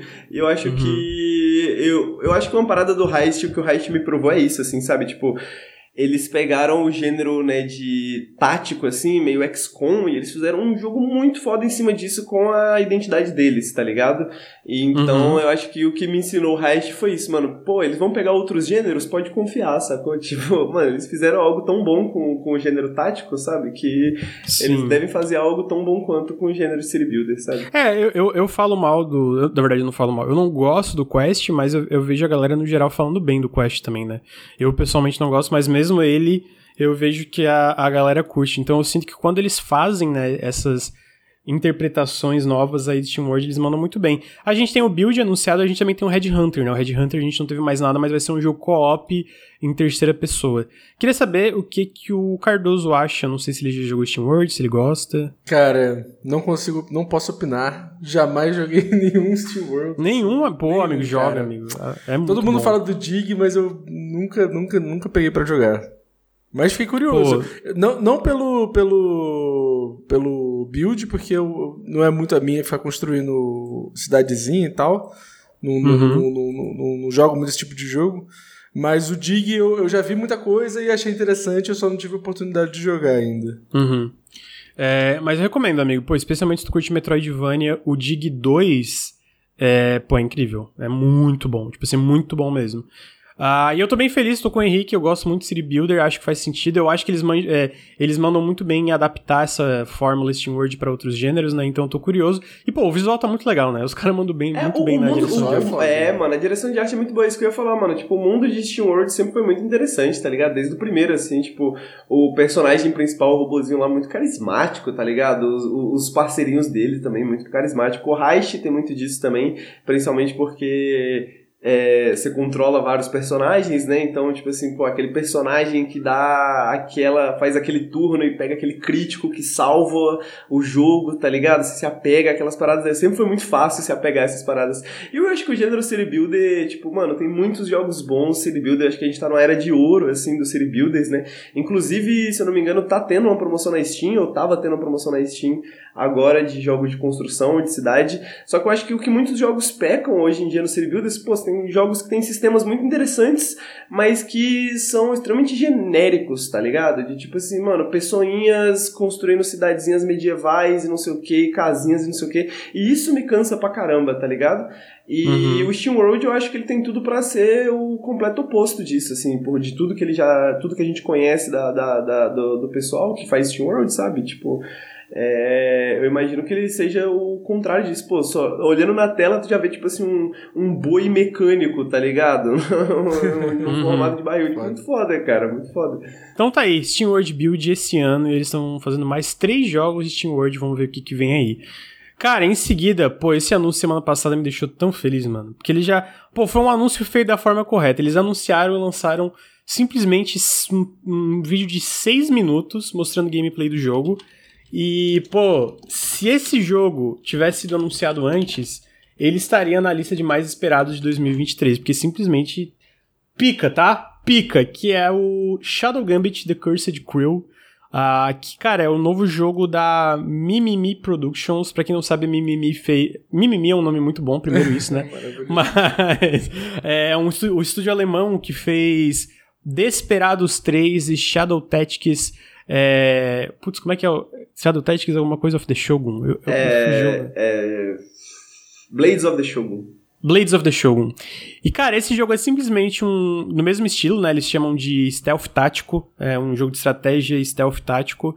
Onde você controla um esquadrão, um esquadrão de personagens, cada um com suas habilidades diferentes, e você tem que realizar objetivos com essa esquadrão de personagens da sua forma, né? Tu, tu que é basicamente são tipo grandes quebra-cabeças aí que tem que resolver. Só que eles fizeram algumas mudanças significativas. Primeiro, é, agora tu tem é, essa. É um jogo que usa muito quick save e quick load, mas isso foi meio que integrado nas mecânicas do jogo, essa ideia de quick save e quick load. E agora ele é um jogo um pouco menos linear, no sentido de. É, tu pode escolher quais personagens da tua tripulação de piratas fantasma tu vai levar pra fase tu pode escolher em que área tu vai começar. Então é diferente nesse sentido dos outros jogos da, da desenvolvedora que meio que ditavam isso pra ti, né? Claramente é o jogo mais ambicioso deles. É, tu vai andar com. Tu vai com esse barco fantasma, tu vai coletar né, uma tripulação, tu vai liberando membros da tripulação. Pô, sinceramente, mano, potencial para jogo do ano para mim. É, é, nesse nível que eu estou esperando. E assim, potencial para jogo do ano em um ano como 2023, que em uma semana a gente teve o remake Dead Space, Hi-Fi Rush, a Space for the Unbound e Pizza Tower, não é pouca coisa, né? Isso em uma semana do ano. E vamos nem. É um então, tipo assim, esse é o nível que eu estou no hype para esse jogo. Porque eu acho Shadow Tactics excepcional. Ainda não joguei Desperados, sei que mereço ser punido por isso, mas ainda não joguei Desperados 3. Quero ter o tempo para finalizar ele. Tô nesse nível, cara. Pô, eu tô muito no hype. Eu não, é, ele não tem data fora. Eles falaram que é 2023, mas não tem data. Pelo, pelo gameplay, ele parece estar bem adiantado, então eu acredito na data de 2023, né? E eu queria saber o que, que meus amigos Cardoso e Henrique Antero acham. Eu queria começar Cardoso, queria saber se ele chegou a jogar Shadow Tactics ou, ou, ou Desperados ou nunca jogou. Ou Cara, Comandos da, dos anos 90. Comando, comandos eu joguei. Comandos é legal. é, mas eu acho que é, um, que, assim, que é um gênero que eu não costumo jogar muito. Eu joguei o, o, o Sparks of Hope agora, o Mario Plus Rap Sparks of Hope, mas ele tem uma pegada diferente, que ele tem uma pegada mais de ação. Eu acho que eu nunca joguei um tático de stealth, mano, e eu tô vendo o vídeo aqui, eu tô tipo assim, cara, que maneiro isso aqui, né? Tipo. Mano, é muito legal, é muito. Pô, e eu, eu fico feliz porque assim, eu, eu sinto que, tipo, tu falou do Comandos que tu gosta, né? Eu acho que Comandos é muito legal. Mas eu sinto que a Mimimi, ela pegou a fórmula e ela modernizou de uma forma, tipo assim, uhum. excepcional. Eles entendem a essência da parada. E eu diria que, cara, o, o Desperados 3 e o Shadow Tactics talvez sejam os melhores jogos do estilo. Então, tipo assim, Pô, joga, Carlos. Não, definitivamente é são, definitivamente são. É... E eu tô olhando esse jogo aqui, Famão e eu tô. Não, eu sou apaixonado pelo tema jogo de pirata, tá ligado? Uhum. É, a, a, o Sea of Thieves ele fez isso comigo, tá ligado? Antes eu achava só, uhum. ah, legal, jogo de pirata. Só que o Sea of Thieves ele levou o negócio a uma outra potência. Então, tipo assim, qualquer jogo de pirata ele já me compra por ser um jogo de pirata, tá ligado? Aí depois uhum. eu começo, tipo, a ver as outras coisas e falar, ah, não, beleza, quero jogar por causa disso aqui. Então eu tô, tô muito curioso, cara, tô com vontade de jogar. É, tá muito legal. Pô, os personagens são muito legais. Eu acho que a temática Achei fantástico. Piratas Fantasmas, tá ligado? Tipo, porra, muito foda. E eu acho legal, cara, porque eles estão expandindo, né? Não, eles não mudaram só a temática, como eu acho que mecanicamente, é, é, é, em questão de design, eles estão indo para novas direções para esse estilo, né? Que nem eu falei, tu poder levar os personagens, isso. Pô, isso transforma o gênero, né? Tipo, de tu poder levar os personagens, escolher os personagens tu vai pra fase. É, tu poder escolher aonde tu vai começar a fase, eu, eu obviamente tem os seus perigos, né? Mas se alguém que eu confio para expandir o gênero e arriscar, definitivamente é, é esse estúdio, né? Pô, mas eu acho. O que, que eu acho legal também desse gênero específico é que qualquer temática eu acho que eu ia ficar interessado. Mesmo se eles fossem na coisa mais clichê, que é tipo, pô, a gente vai pra Segunda Guerra Mundial para fazer um sucessor espiritual de comandos. Eu ia falar, tá bom, tô dentro. Tá ligado? tipo, é, é esse. É esse nível que eu, eu acho que é tão interessante de, de é, desse, desse gênero é que qualquer um deles, especialmente na mão da Mimimi, pica, tá ligado? Pica. Então, é, tô, pô, Caralho, eu fiquei muito feliz. Eu abri o e-mail nosso lá do, do Nautilus e tava no nosso e-mail uma PR do jogo assim, gameplay. Eu fiquei, caralho, mano, what? Do nada, os caras anunciaram já com 6 minutos de gameplay pra esse ano. Pô, pica, pica demais, pica demais. Os caras. É, então. Henrique, tu ia falar alguma coisa? Eu acho que Mano, eu, eu tô mimimi de papai, porque. Esse. Cara, eu sou. Eu gosto muito de comandos, eu sempre gostei muito de comandos, tá ligado? Eu achava comandos muito foda lá nos anos 90 já. E Desperados também. E foi um gênero que me. me foi muito triste para mim ver, ver falecer, né? E uhum. a Mimimi trouxe de volta, cara, e Shadow Tactics pra mim é um dos melhores jogos que eu já joguei tranquilamente. O Desperados eu não cheguei a terminar, mas é muito bom e eu gosto da maneira que eles expandem, assim, a, a, as ideias do, do Shadow Tactics. Mas uma das coisas que eu acho mais interessante é porque todos esses jogos, eles são, digamos assim, realistas, né? Tipo assim, eles têm uma pegada meio exagerada, né? Sempre tiveram, né? O próprio Comandos, né? Você falou, tipo, Segunda Guerra Mundial, mas mesmo Comandos ele tinha, tipo assim, mano, você se escondia dentro de um elefante morto, tá ligado? tinha um cara que ele, tipo, pegava um, uns disfarces, assim, uma coisa meio 007. Sim, assim, é, ele mudar, é. É, saca? Tipo umas paradas bem. Escrachado. Escrachado, né? filmes Bzão, anos 70, tá ligado? Um bagulho assim. Só que o que eu acho que é mais interessante desse é justamente o fato de, mano, eles estão expandindo para essa parada da magia, tá ligado? Eu não sou tão uhum. fã de piratas, mas piratas fantasmas me interessam muito, tá ligado? E o fato deles terem esses poderes, terem essas magias, eu acho que abre, abre um leque de possibilidades, assim, em termos de design, em termos de criatividade, porque sempre foi um jogo sobre isso, né? De tipo, você encontrar soluções criativas pro, pro, pro problema ali que tá acontecendo, né? Eu, eu, eu, eu escrevi uma vez e. Acho que isso foi pra um texto do Ricardo, no final das contas. Mas eu escrevi uma vez que. Esse jogo é tipo um quebra-cabeça ao contrário, né? Tipo assim, o quebra-cabeça tá montado e você tem que ir desmontando ele até não sobrar nada, assim, tá ligado? Você vai tipo. Ah, quem não tá vendo aqui, aí você pega o cara ali e tira ele do, do caminho. Aí ele não tá te vendo mais, que te permite entrar naquela área e matar aqueles outros dois caras ali e entrar naquela outra área, né? Então, e esse agora, mano, você tem teleporte, você tem manipulação do tempo, você tem não sei o que, sacou? Você tem essas é, é, e você tem as escolhas dos personagens para decidir quais magias você vai usar e, e, levar, né? Tipo, no outro você, você acha que, se eu não me engano, você já tinha mais ou menos ali alguns personagens que você podia escolher, mas os personagens eles meio que tinham é, eles tinham muitas similaridades, né? Eles, tipo, eles eram, de maneira geral, parecidos e cada um tinha uma particularidade. Esse já parece ser, tipo, mano, cada personagem é muito diferente um do outro, tem possibilidades... Eu não, eu, não, eu, eu, eu não sei se eu concordo com essa parte. Eu acho que cada personagem, tanto do Shadow... Pelo menos do Shadow Tactics, os Desesperados eu joguei muito pouco, né?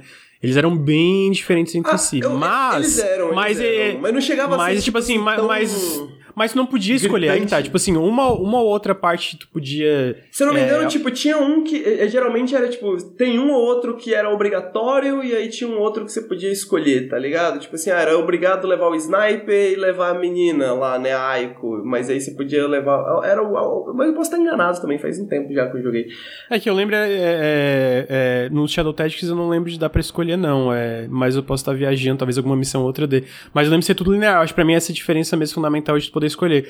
Porque o Desperados não sei, mas o Shadow Tactics é, é, é bem, pô, bem diferente cada não, um. Eu sinto si, que tá é, eu sinto que os personagens eles têm essas diferenças entre si, mas eu sinto que elas não são tão, tão gritantes, digamos assim, na maneira que você aborda o, o, o nível, né, a fase ali, digamos, porque tipo assim, todos os personagens são diferentes, têm habilidades diferentes, mas todos eles tipo fazem eliminações é, tipo, básicas, tá ligado? Tipo, todos uhum. eles têm uma, uma habilidadezinha para chamar atenção, mais ou menos, saca? Então, tipo assim, eles, eles carregavam ainda um, uma questão de escopo, eu diria, né? Eles, tipo, carregavam ainda um escopo mais mais minimalista ali, né? Enquanto eu sinto que esse jogo ele tá atendendo mais a tipo, mano, esse personagem manipula o tempo, esse personagem teleporta, esse personagem faz isso, faz aquilo. Parece que os personagens têm tem mais variações de estilos, assim, né, de maneira geral. Mas tá aí, então. É... Shadow Gambit The Cursed Creel vai sair para PC, PlayStation 5 e Xbox Series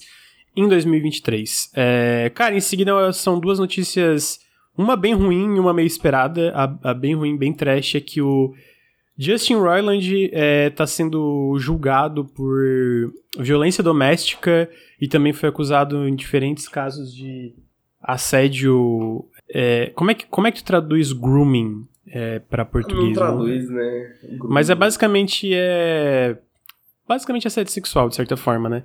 É, então ele foi acusado disso, ele também está sendo julgado por violência doméstica, e aí ele basicamente foi demitido do Rick and Morty, né? Ele não está mais no, no, no show, e também ele é, renunciou da Squant Games, né? Pra quem não sabe, Squant Games é o pessoal do High on Life.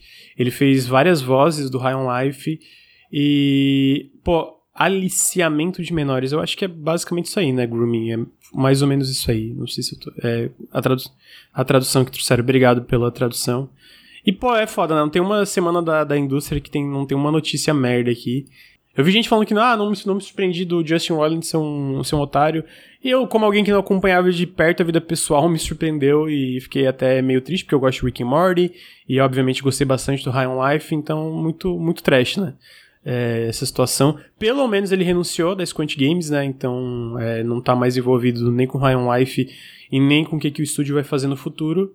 Ah, mas tiveram denúncias também é, da, da, da, até da, da, atuação dele dentro da Squant Games, né?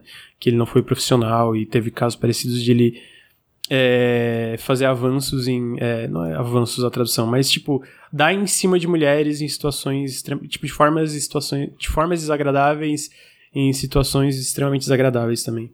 É, e vazou. Mas teve violência do, teve conversa, violência do, é, vazou um monte de print. Teve violência doméstica também, né? Mas teve também vários prints, coisas é, disso, né? De aliciamento, é, a, de a timeline foi mais ou menos que o que aconteceu da questão de violência doméstica foi em 2020 é, só que os detalhes do caso só vieram a público mais recentemente, né? Vieram a é, público agora. E aí, com o caso vindo a público, uh, muitas pessoas uh, na internet, né, publicaram prints que elas tinham e esse tipo de, de informação que elas tinham sobre o Justin Roiland, né, por, por conta de que tava, tava, tava no momento ali, né. Então, foi por isso que somou, somou essas duas questões ao mesmo tempo, né? E para revelar o caráter da, da pessoa mesmo, né? Sim, exatamente. Então, é. Tá aí, né? Não sei se o Cardoso tem algo para acrescentar, mas, assim, pelo menos que bom que ele tá sofrendo as consequências, né? É, isso, isso é uma notícia boa. Ruim é porque, no caso, é uma notícia ruim no geral, né? Nunca é legal saber de gente que sofreu na mão desses arrombados. Mas é, mano, e é muito louco, né? Porque o cara faz um personagem como, como o Rick e a gente espera sempre que seja. Que, que, seja uma crítica e que não que a pessoa seja exatamente daquele É, né? exatamente. Aí, tipo, começa a sair esse tipo de notícia de caralho. O cara tá, tipo, repetindo a mesma coisa que ele criou ali, né? E eu não sei se vocês terminaram, vocês gostaram do, do, do High on Life? Eu gostei, eu gostei. Eu gostei um pouquinho. Eu gostei, eu não cheguei a jogar muito, mas eu gostei. É, eu fui até a metade, mais ou menos, porque eu acho que uma coisa é você ver um episódio de 20 minutos de Rick and Morty, outra coisa é você jogar um episódio de 10 horas de Rick and Morty, assim. Então acho que me bateu um pouco isso. Mas é, é eu, pena, eu, acho né, que no mano? É começo é ele no começo exageram. A parte do começo é onde tem mais tipo diálogo o tempo todo, o tempo todo, o tempo todo. Depois dá uma aliviada e eu acho que funciona. Mas eu entendo as críticas também, que ele, a galera fala que cansa. Ou até as críticas pro jogo em si, né? Porque ele tem problemas, né? Uhum. É. é. mas é, porra, notícia lamentável, né? Foda. Lamentável, lamentável. E aí a outra notícia que eu falei que também é. Essa pra mim era um pouco esperado, no caso, né? Que aquele jogo que é o The Day Before. Uh, Bicho, esse jogo é um, é um The Division barra The Last of Us like aí. Ele foi retirado do Steam do nada, é, e aí veio a notícia que eles basicamente não tinham as uh, os direitos autorais do nome do jogo, né? Eles não registraram o nome para poder vender o jogo no Steam e aí adiaram o jogo para dia 10 de novembro. Ele ia sair é, mês que vem, eu acho. Não, em março, eu acho. E eu vou, vou dizer uma coisa para vocês. Ou ia sair, ou ia sair em janeiro já, mas ia sair por agora. Esse jogo não é real, tá? Eu duvido que esse jogo seja real. Pô, e é, sabe o que é bizarro, Carlos? Esse jogo apareceu numa parada da Nvidia, mano. Uhum. E, tipo assim, eu duvido que esse jogo seja real, tá ligado? Duvido, Cara, porque, duvido, tipo duvido. assim, não faz o menor sentido os caras anunciarem um jogo e, e, e não registrarem o nome do jogo, porra. Sim. Cara, é tipo assim, é o bagulho mais básico do mundo. Cara, tem um monte de vazamento de registro de jogo que nem existe. Tipo assim, pô, jogo que os caras nem começaram a fazer. Eles só estão ali registrando o nome porque é pra ninguém pegar. E os caras tipo, anunciam um jogo e não registram o nome do jogo, pô. Essa história é Sim. muito mentirosa, pô. Não faz o menor sentido. Não faz, mano. É não bizarro. É... Nada desse jogo faz sentido. Então, tipo assim, se esse jogo sair e existir, vou ficar surpreso. Mas eu acho que esse jogo não existe e Pô, bicho, pior que o pessoal tá falando, ah, esse jogo é um esquema de pirâmide. Ele nem tem pre-order, eu acho, tá ligado? É... Então. Cara, tudo desse jogo é muito bizarro. Tudo desse jogo é muito bizarro. É, eu não boto fé que ele existe. Mas vamos ver, né? Vamos ver o que, que vem aí. Talvez ele calhe a boca de todo mundo. Desculpa. É, dito isso, eu duvido muito. Eu duvido muito. Queria saber o que o Henrique acha, amigo. O que, que tu acha? Cara, é, se, se fosse um fake eu ia gostar muito, porque seria uma história muito interessante, tá ligado? Seria melhor do que a realidade, porque o jogo me parece muito bom, tá ligado? Uhum. então. Pô, ele era o jogo com mais wishlist do Steam. Eu lembro tempo, disso, sabia? mano. Eu lembro disso. Eu acho que. E eu acho que faz todo sentido, sacou? Por isso. E, e, e, e talvez por isso me deixa mais. Mais reticente ainda, sacou? No sentido de que, tipo assim, ele parece ser um jogo que, que checa todas as caixinhas, assim, tá ligado? Do, do, do, de um jogo de sucesso da Steam, porque existe um grupo de, de, de gamers da Steam, dos PCs, que, tipo, mano, jogo de sobrevivência pós-apocalíptico, de tiro, tá ligado? Meio uhum. com armas. Escape from Tarkov, essas coisas é, assim. meio tipo... Tarkov, tá ligado? Essas paradas, tipo, pega muito, sacou? Então, tipo assim, mano, eu, eu não sei qual é o, qual é o golpe, tá ligado? Mas se for um golpe, eu, eu, eu, eu acho que vai ser mais interessante do que esse jogo existir de fato, tá ligado? Eu acho que eu queria muito que fosse um golpe, assim, não, mano, isso aqui foi pra tirar dinheiro dos investidores, tá ligado? espero muito, espero muito. Essa história tá muito mal contada, mano. Tá muito tá, tá, essa história, tá. não é possível. Tá, tá muito mal contada. Então vamos ver, né? Vamos ver aí. The, The Day Before. Eu, eu aposto que não é um jogo real. É, cara, em seguida a gente teve uh, o anúncio de Road 96 Mile Zero, que é basicamente uma prequel do, do Road 96, é, que foca na história daquela menina que me fugiu o nome a, a que toca música lá, que tá, anda com um violãozinho. E ele vai sair já agora no dia 4 de abril para PC, PlayStation e Xbox. Eu gostei muito do Road 96, eu joguei no passado, achei mó legal, então eu tô curioso pra ver se Road Zero. Road, é, Road Zero. Se eu não tô me. É, se eu não me engano, tem umas partes que parece meio.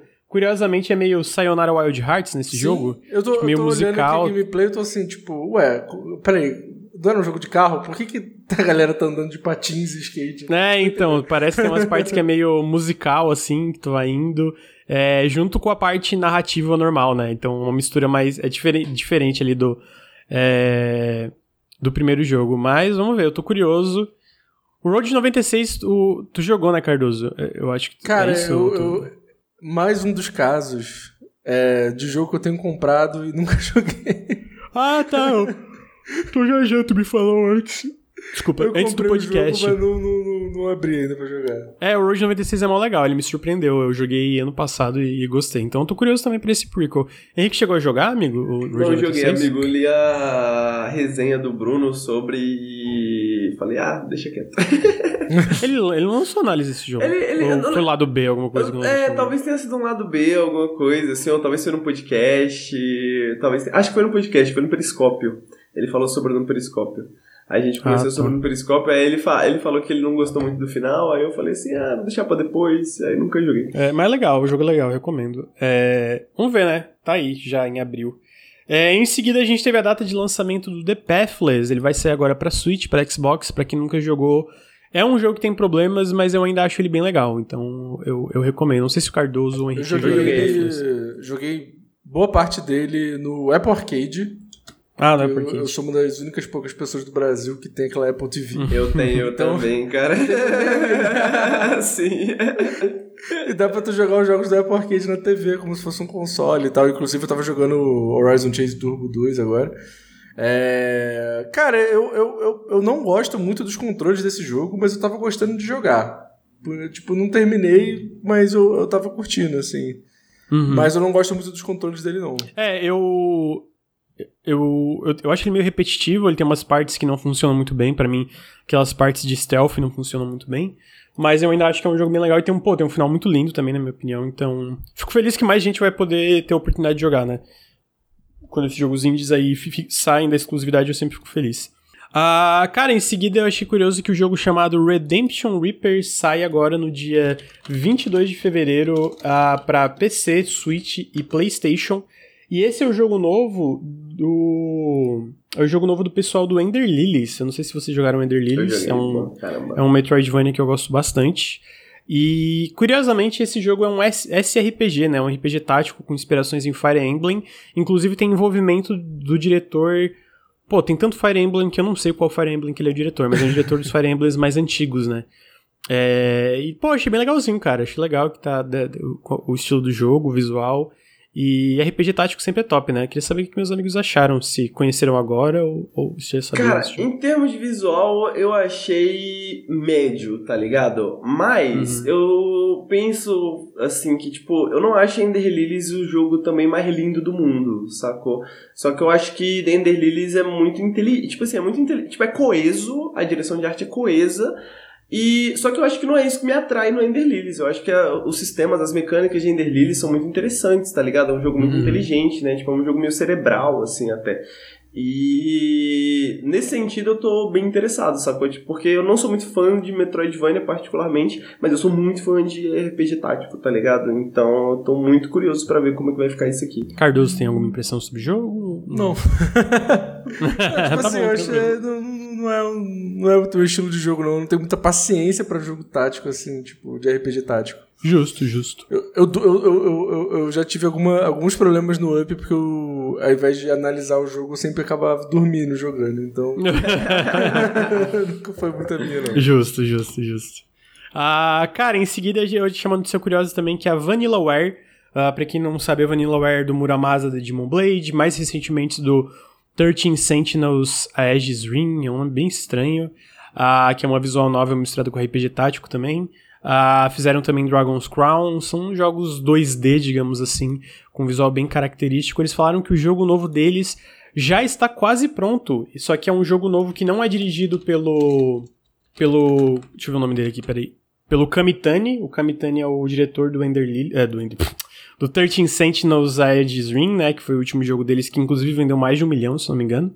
Aí ah, eles falaram que o jogo novo deles está quase pronto, que é um jogo medieval, e eu não joguei 13 Sentinel, é, Sentinels, mas joguei Muramasa e joguei um pouquinho de Dragon's Crown, eu acho muito legal. Eu gosto da arte, eu tenho problemas com a arte em alguns sentidos, por exemplo, em questão de sexualização e tal, mas o traço dos jogos da Vanillaware, da Vanillaware eu acho que são muito legais. E eu tô curioso porque eu vi o pessoal falando muito bem desse 13 Sentinels. Eu fico muito Sim, triste que esse jogo nunca saiu pra PC, porque esse... eu tenho preguiça de jogar no Playstation. Era exatamente isso que eu ia falar, mano. Eu não tenho como jogar se não sair PC e, mano, muita gente fala muito bem desse jogo. Eu tenho muita curiosidade para saber como é que é, como é que funciona. Mas eu nem paro pra ler sobre, porque, tipo assim, ah, não vou jogar, tá ligado? então, tomar no cu. eu achei curioso já tá. Boca de criança, né? tipo... Eu achei curioso, especificamente, esse jogo já tá quase pronto, né? Porque não faz muito tempo que saiu o 13 Sentinels, e aí o Kamitani falou que esse jogo tá sendo feito por outro, é, outra equipe, né? E que ele não tá dirigindo esse jogo, e tipo, tava sendo feito meio que ao mesmo tempo que o 13 Sentinels estava sendo feito. Então tô curioso para ver. No mínimo, a direção de arte vai ser chamativa, né? Dá pra falar. É... Então, eu não sei se o Cardoso já jogou os 13 Sentinels. Eu, eu, eu tô vendo aqui, o 13 Sentinels eu nunca joguei, mas eu, tô, eu, eu, achei a direção de arte interessante, mas não, não, não, tem, não fala muito sobre o que é o jogo, né? Eu fiquei meio... Pô, é, o 13 Sentinels é uma mistura...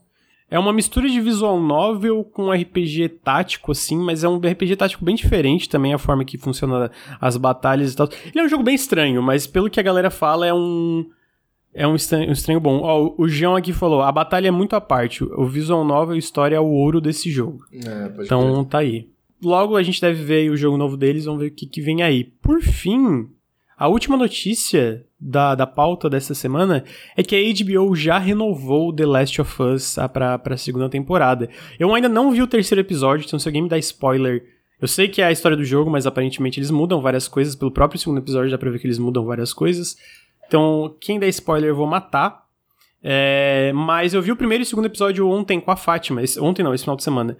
E, pô, eu achei fantástico. Achei muito bom. Muito bom mesmo, tipo, a adaptação. E eu tô muito curioso para ver como eles vão continuar. E, pô, legal que eles já renovaram, né? Tá sendo um, um sucesso absoluto, né? Dá pra dizer que o, o The Last of Us em questão da, da série e tal. E tô curioso. O Cardoso, eu, eu vi que tá gostando, eu vi que tu não gostou de pelo menos no primeiro episódio, se não me engano, com parecido tava, né? Que tava... O primeiro episódio é basicamente idêntico, quase, né? Tirando o que, que eles expandem, tipo, a parte que eles mostram é, os vizinhos lá, né, do Joel que, e, e a Sarah indo no, no, centro, e, tipo, deixando meio que subentendido como que a, a, a, a começou a epidemia, a pandemia ali da, da que mata todo mundo. É, e o segundo episódio eles também expandem, eles mudam, aí no segundo eu vi que eles já mudam coisas mais significativamente, né?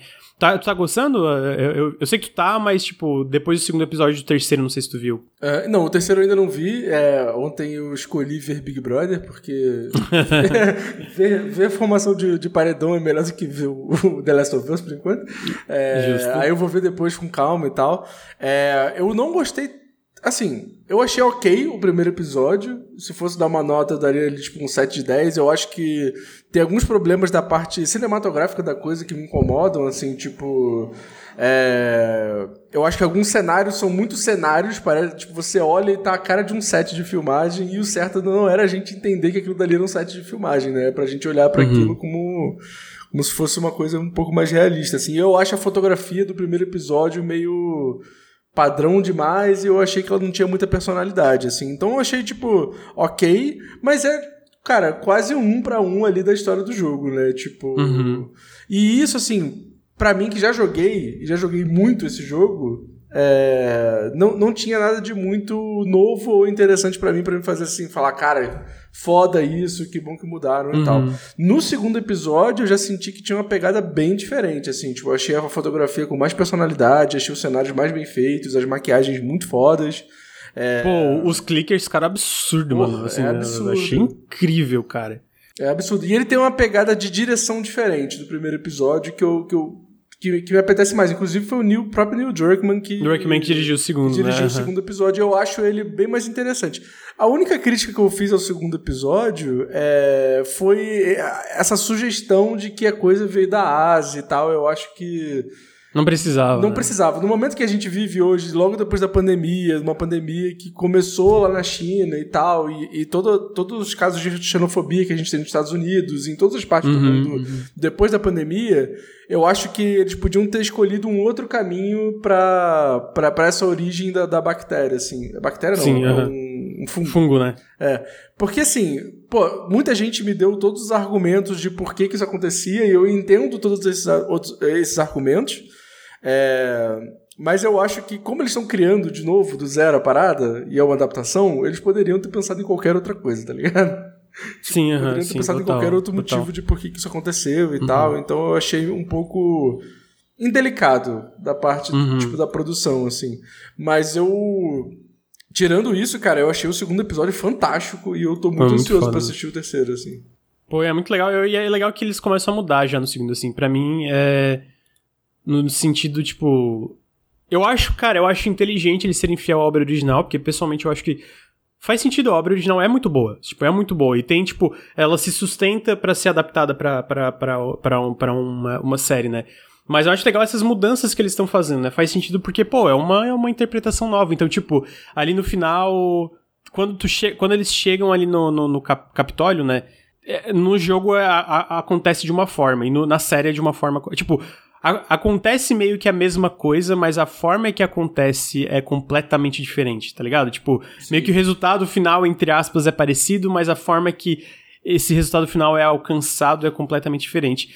E eu achei legal que o pessoal tá falando que o terceiro episódio, que foca no, no Bill e tal, eles, pô, foi excepcional, estão falando que é, mudaram muito, muito como é a relação do Bill, né, com aquele, aquele outro personagem. Então eu tô muito curioso para ver, pô, pra mim tá, tá tão de parabéns, eu acho que mais adaptações de videogame deviam fazer isso, saber que, tipo, a obra original se sustenta e construir em cima, né, que eu, eu não vi Halo ainda, mas eu vi que é uma coisa que criticaram muito em Halo, que deixaram muito de lado. E, pô, quer ver um exemplo, cara? Eles pegam a música tema do Santa Ola e, e eu não sei pronunciar o nome dele, Santa Ola...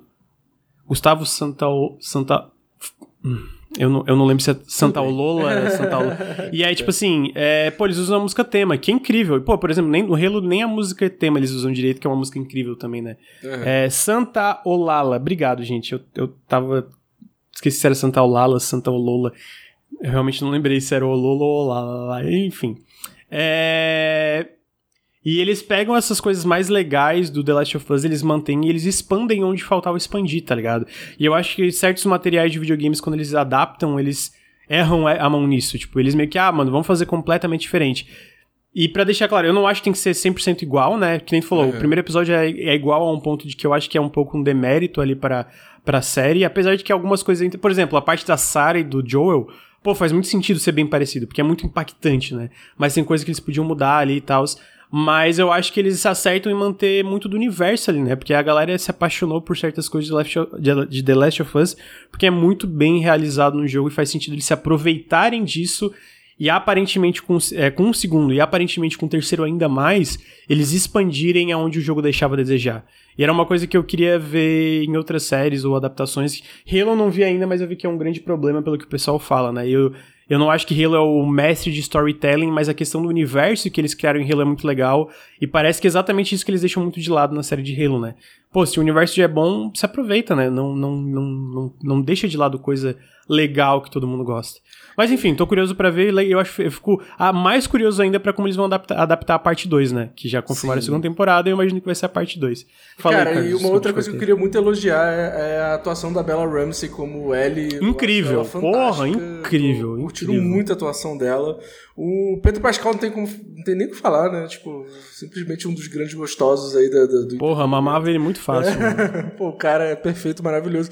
Mas eu tô. Eu, eu, me surpreendi muito positivamente com ela, porque eu não conhecia o trabalho dela, porque eu não assisti o Game of Thrones ali na parte que ela começa a, a atuar. Então, eu fiquei muito feliz porque eu vi a Ellie ali o tempo inteiro, assim. Eu acho que isso uh -huh, é mais importante. Uh -huh. eu, eu tô adorando a atuação dela. Porra, menina excepcional. É. Falando do Game of Thrones, mesmo na, no pouco que ela atua em Game of Thrones, eu já achei ela muito boa ali, né, no papel dela. Apesar de ela chegar no Game of Thrones no momento que, tipo, não por culpa dela, a série estava, né, em queda livre, digamos assim, mas obviamente isso não tem nada a ver com ela. E, pô, ela como, como Ellie, pô, esculacho, mano. Esculacho, é, mano, muito bem mesmo. Porra, mina foda pra caralho. Tô rindo de um comentário aqui. Pedro Pascal nasceu para ser pai solteiro. é... Pô, então, tá, então é isso. Essa é a pauta do Café com Videogames de, do dia 30 de janeiro. Queria agradecer meu amigo Cardoso. Muito obrigado pela presença, amigo. Pô, fala aí do Up também. Podcast excepcional. Pô, valeu pelo convite, valeu o chat. Pô, adoro sempre estar aqui. Me convidem sempre. Quando o Lucas mandou a mensagem perguntando se eu, se eu queria participar, eu falei, cara, sempre quando você mandar mensagem, eu tô sempre disponível para vocês. Porque. Já falei isso várias vezes aqui. Eu, porra, eu sou muito fã do Nautilus, adoro vocês e é muito bom ter vocês como amigos. Muito bom ter ido lá em Brasília encontrar o, o Henrique, porra, tomar uma cerveja com ele, comer, comer comida gostosa.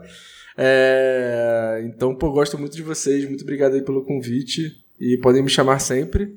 Digo é... mesmo, tá? Só pra, sou teu fã também, pô, fico muito feliz a gente ser amigo. O contrário pô, é totalmente junto. verdade. Sempre que chamar, é. estamos aí também. É. Porra, com certeza, com certeza.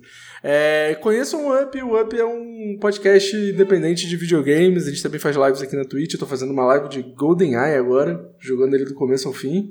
É, em breve vamos começar a fazer os podcasts ao vivo na Twitch também. Então conheçam o Up, é só você procurar Segue o Up em todas as redes sociais. Ou segue o up.com, lá tem todos os nossos links, tudo bonitinho. Então segue a gente lá que tem bastante conteúdo legal. Então tá aí, sigam o Up, sigam o Cardoso, apoiem o Up também. E Vamos que vamos, né? É, Henrique Antero, bom dia, amigo. Bom acabou dia, as férias? Acabou as férias, estamos de volta, estamos de volta. Agora eu digo mesmo, viu, amigo? Se você quiser me convidar para café com videogame, estou sempre à disposição. eu sou pago para isso, então. pois é. Bom, é, é isso. Queria agradecer também o pessoal. Queria agradecer o Cardoso. Obrigado, Cardoso, por ter colado. É sempre muito bom. Eu já comecei a semana bem com a sua presença. Obrigado, pessoal do chat que compareceu. Obrigado, pessoal do podcast que está ouvindo em sua casa, né, nos seus fones de ouvido ou na sua TV. E obrigado, Lucas. Obrigado, Lucas. Sempre bom, mano. Saudades de estar com café com videogames com você. é, eu tô com saudade também. Então, obrigado, amigo. É, gente, com isso a, a gente chega ao fim aí do Café com Videogames. Queria agradecer todo mundo que escutou, todo mundo que estava ao vivo. É, se você está aqui na Twitch, não esquece de seguir a gente aí na, na, nas outras redes, seguir a gente nos feeds de podcast, especialmente no feed, né, para ouvir lá, depois a gente sempre posta, eventualmente o podcast editado lá bonitinho. E, isso é bonitinho lá na, tanto nos feeds como no youtube.com/barra nautiluscv. Se você está no feed, segue a gente na twitch.tv/barra nautiluslink. Café com Videogames é gravado toda segunda-feira, entre as 9h30 e 10 horas da manhã a gente grava ao vivo, o Periscope toda sexta-feira à tarde, e a gente também faz lives aí durante a semana. Uh, segue a gente também no Instagram, arroba NautilusLink, a gente já está com 16 mil seguidores, o que é muito massa. Olha aí. É... E, pô, queria... Todo mundo lá que tá trabalhando no Instagram, obviamente, tá fazendo um trabalho excepcional. Queria dar um destaque pro meu amigo Bruno, que fez muito dos layouts iniciais da, da parte visual. E, pô, eu... e que tocou a ideia pelo Corey, né? Ninguém tava pensando nisso e ele começou a fazer as paradas pro Instagram, meio que nem contou é... pra ninguém. Eu descobri, tipo, três ninguém. semanas depois que a gente tava é... semanalmente conteúdos no Instagram. Aí foi só no e... passado que a gente pegou como equipe mesmo pra tocar. É, assim, né? pra tocar. Então, fico feliz, o Insta tá dando uns resultados muito legais, então sigam a gente lá. Tem toda semana lançamentos da semana, tem outros posts, a gente fala sobre coisa que vai ser no Game Pass, a gente faz posts especiais, papapá, papapá. É, e além disso também, obviamente, sigam a gente no YouTube, youtube.com.br nautiluslink, a gente lança vídeos lá toda semana. E, por fim, apoiem o Nautilus, apoia.se barra Nautilus ou picpay.me barra canal Nautilus. Todo o apoio faz muita diferença. Com isso, eu concluo o Café com Videogames número 112. Muito obrigado, Cardoso. Pô, obrigado a vocês, cara. Vocês são incríveis. Que isso. Você, você é pica, mano. Muito obrigado, Henrique Antero. Valeu. E obrigado a todo mundo aí do chat que tá ouvindo. E até semana que vem. Tchau, tchau.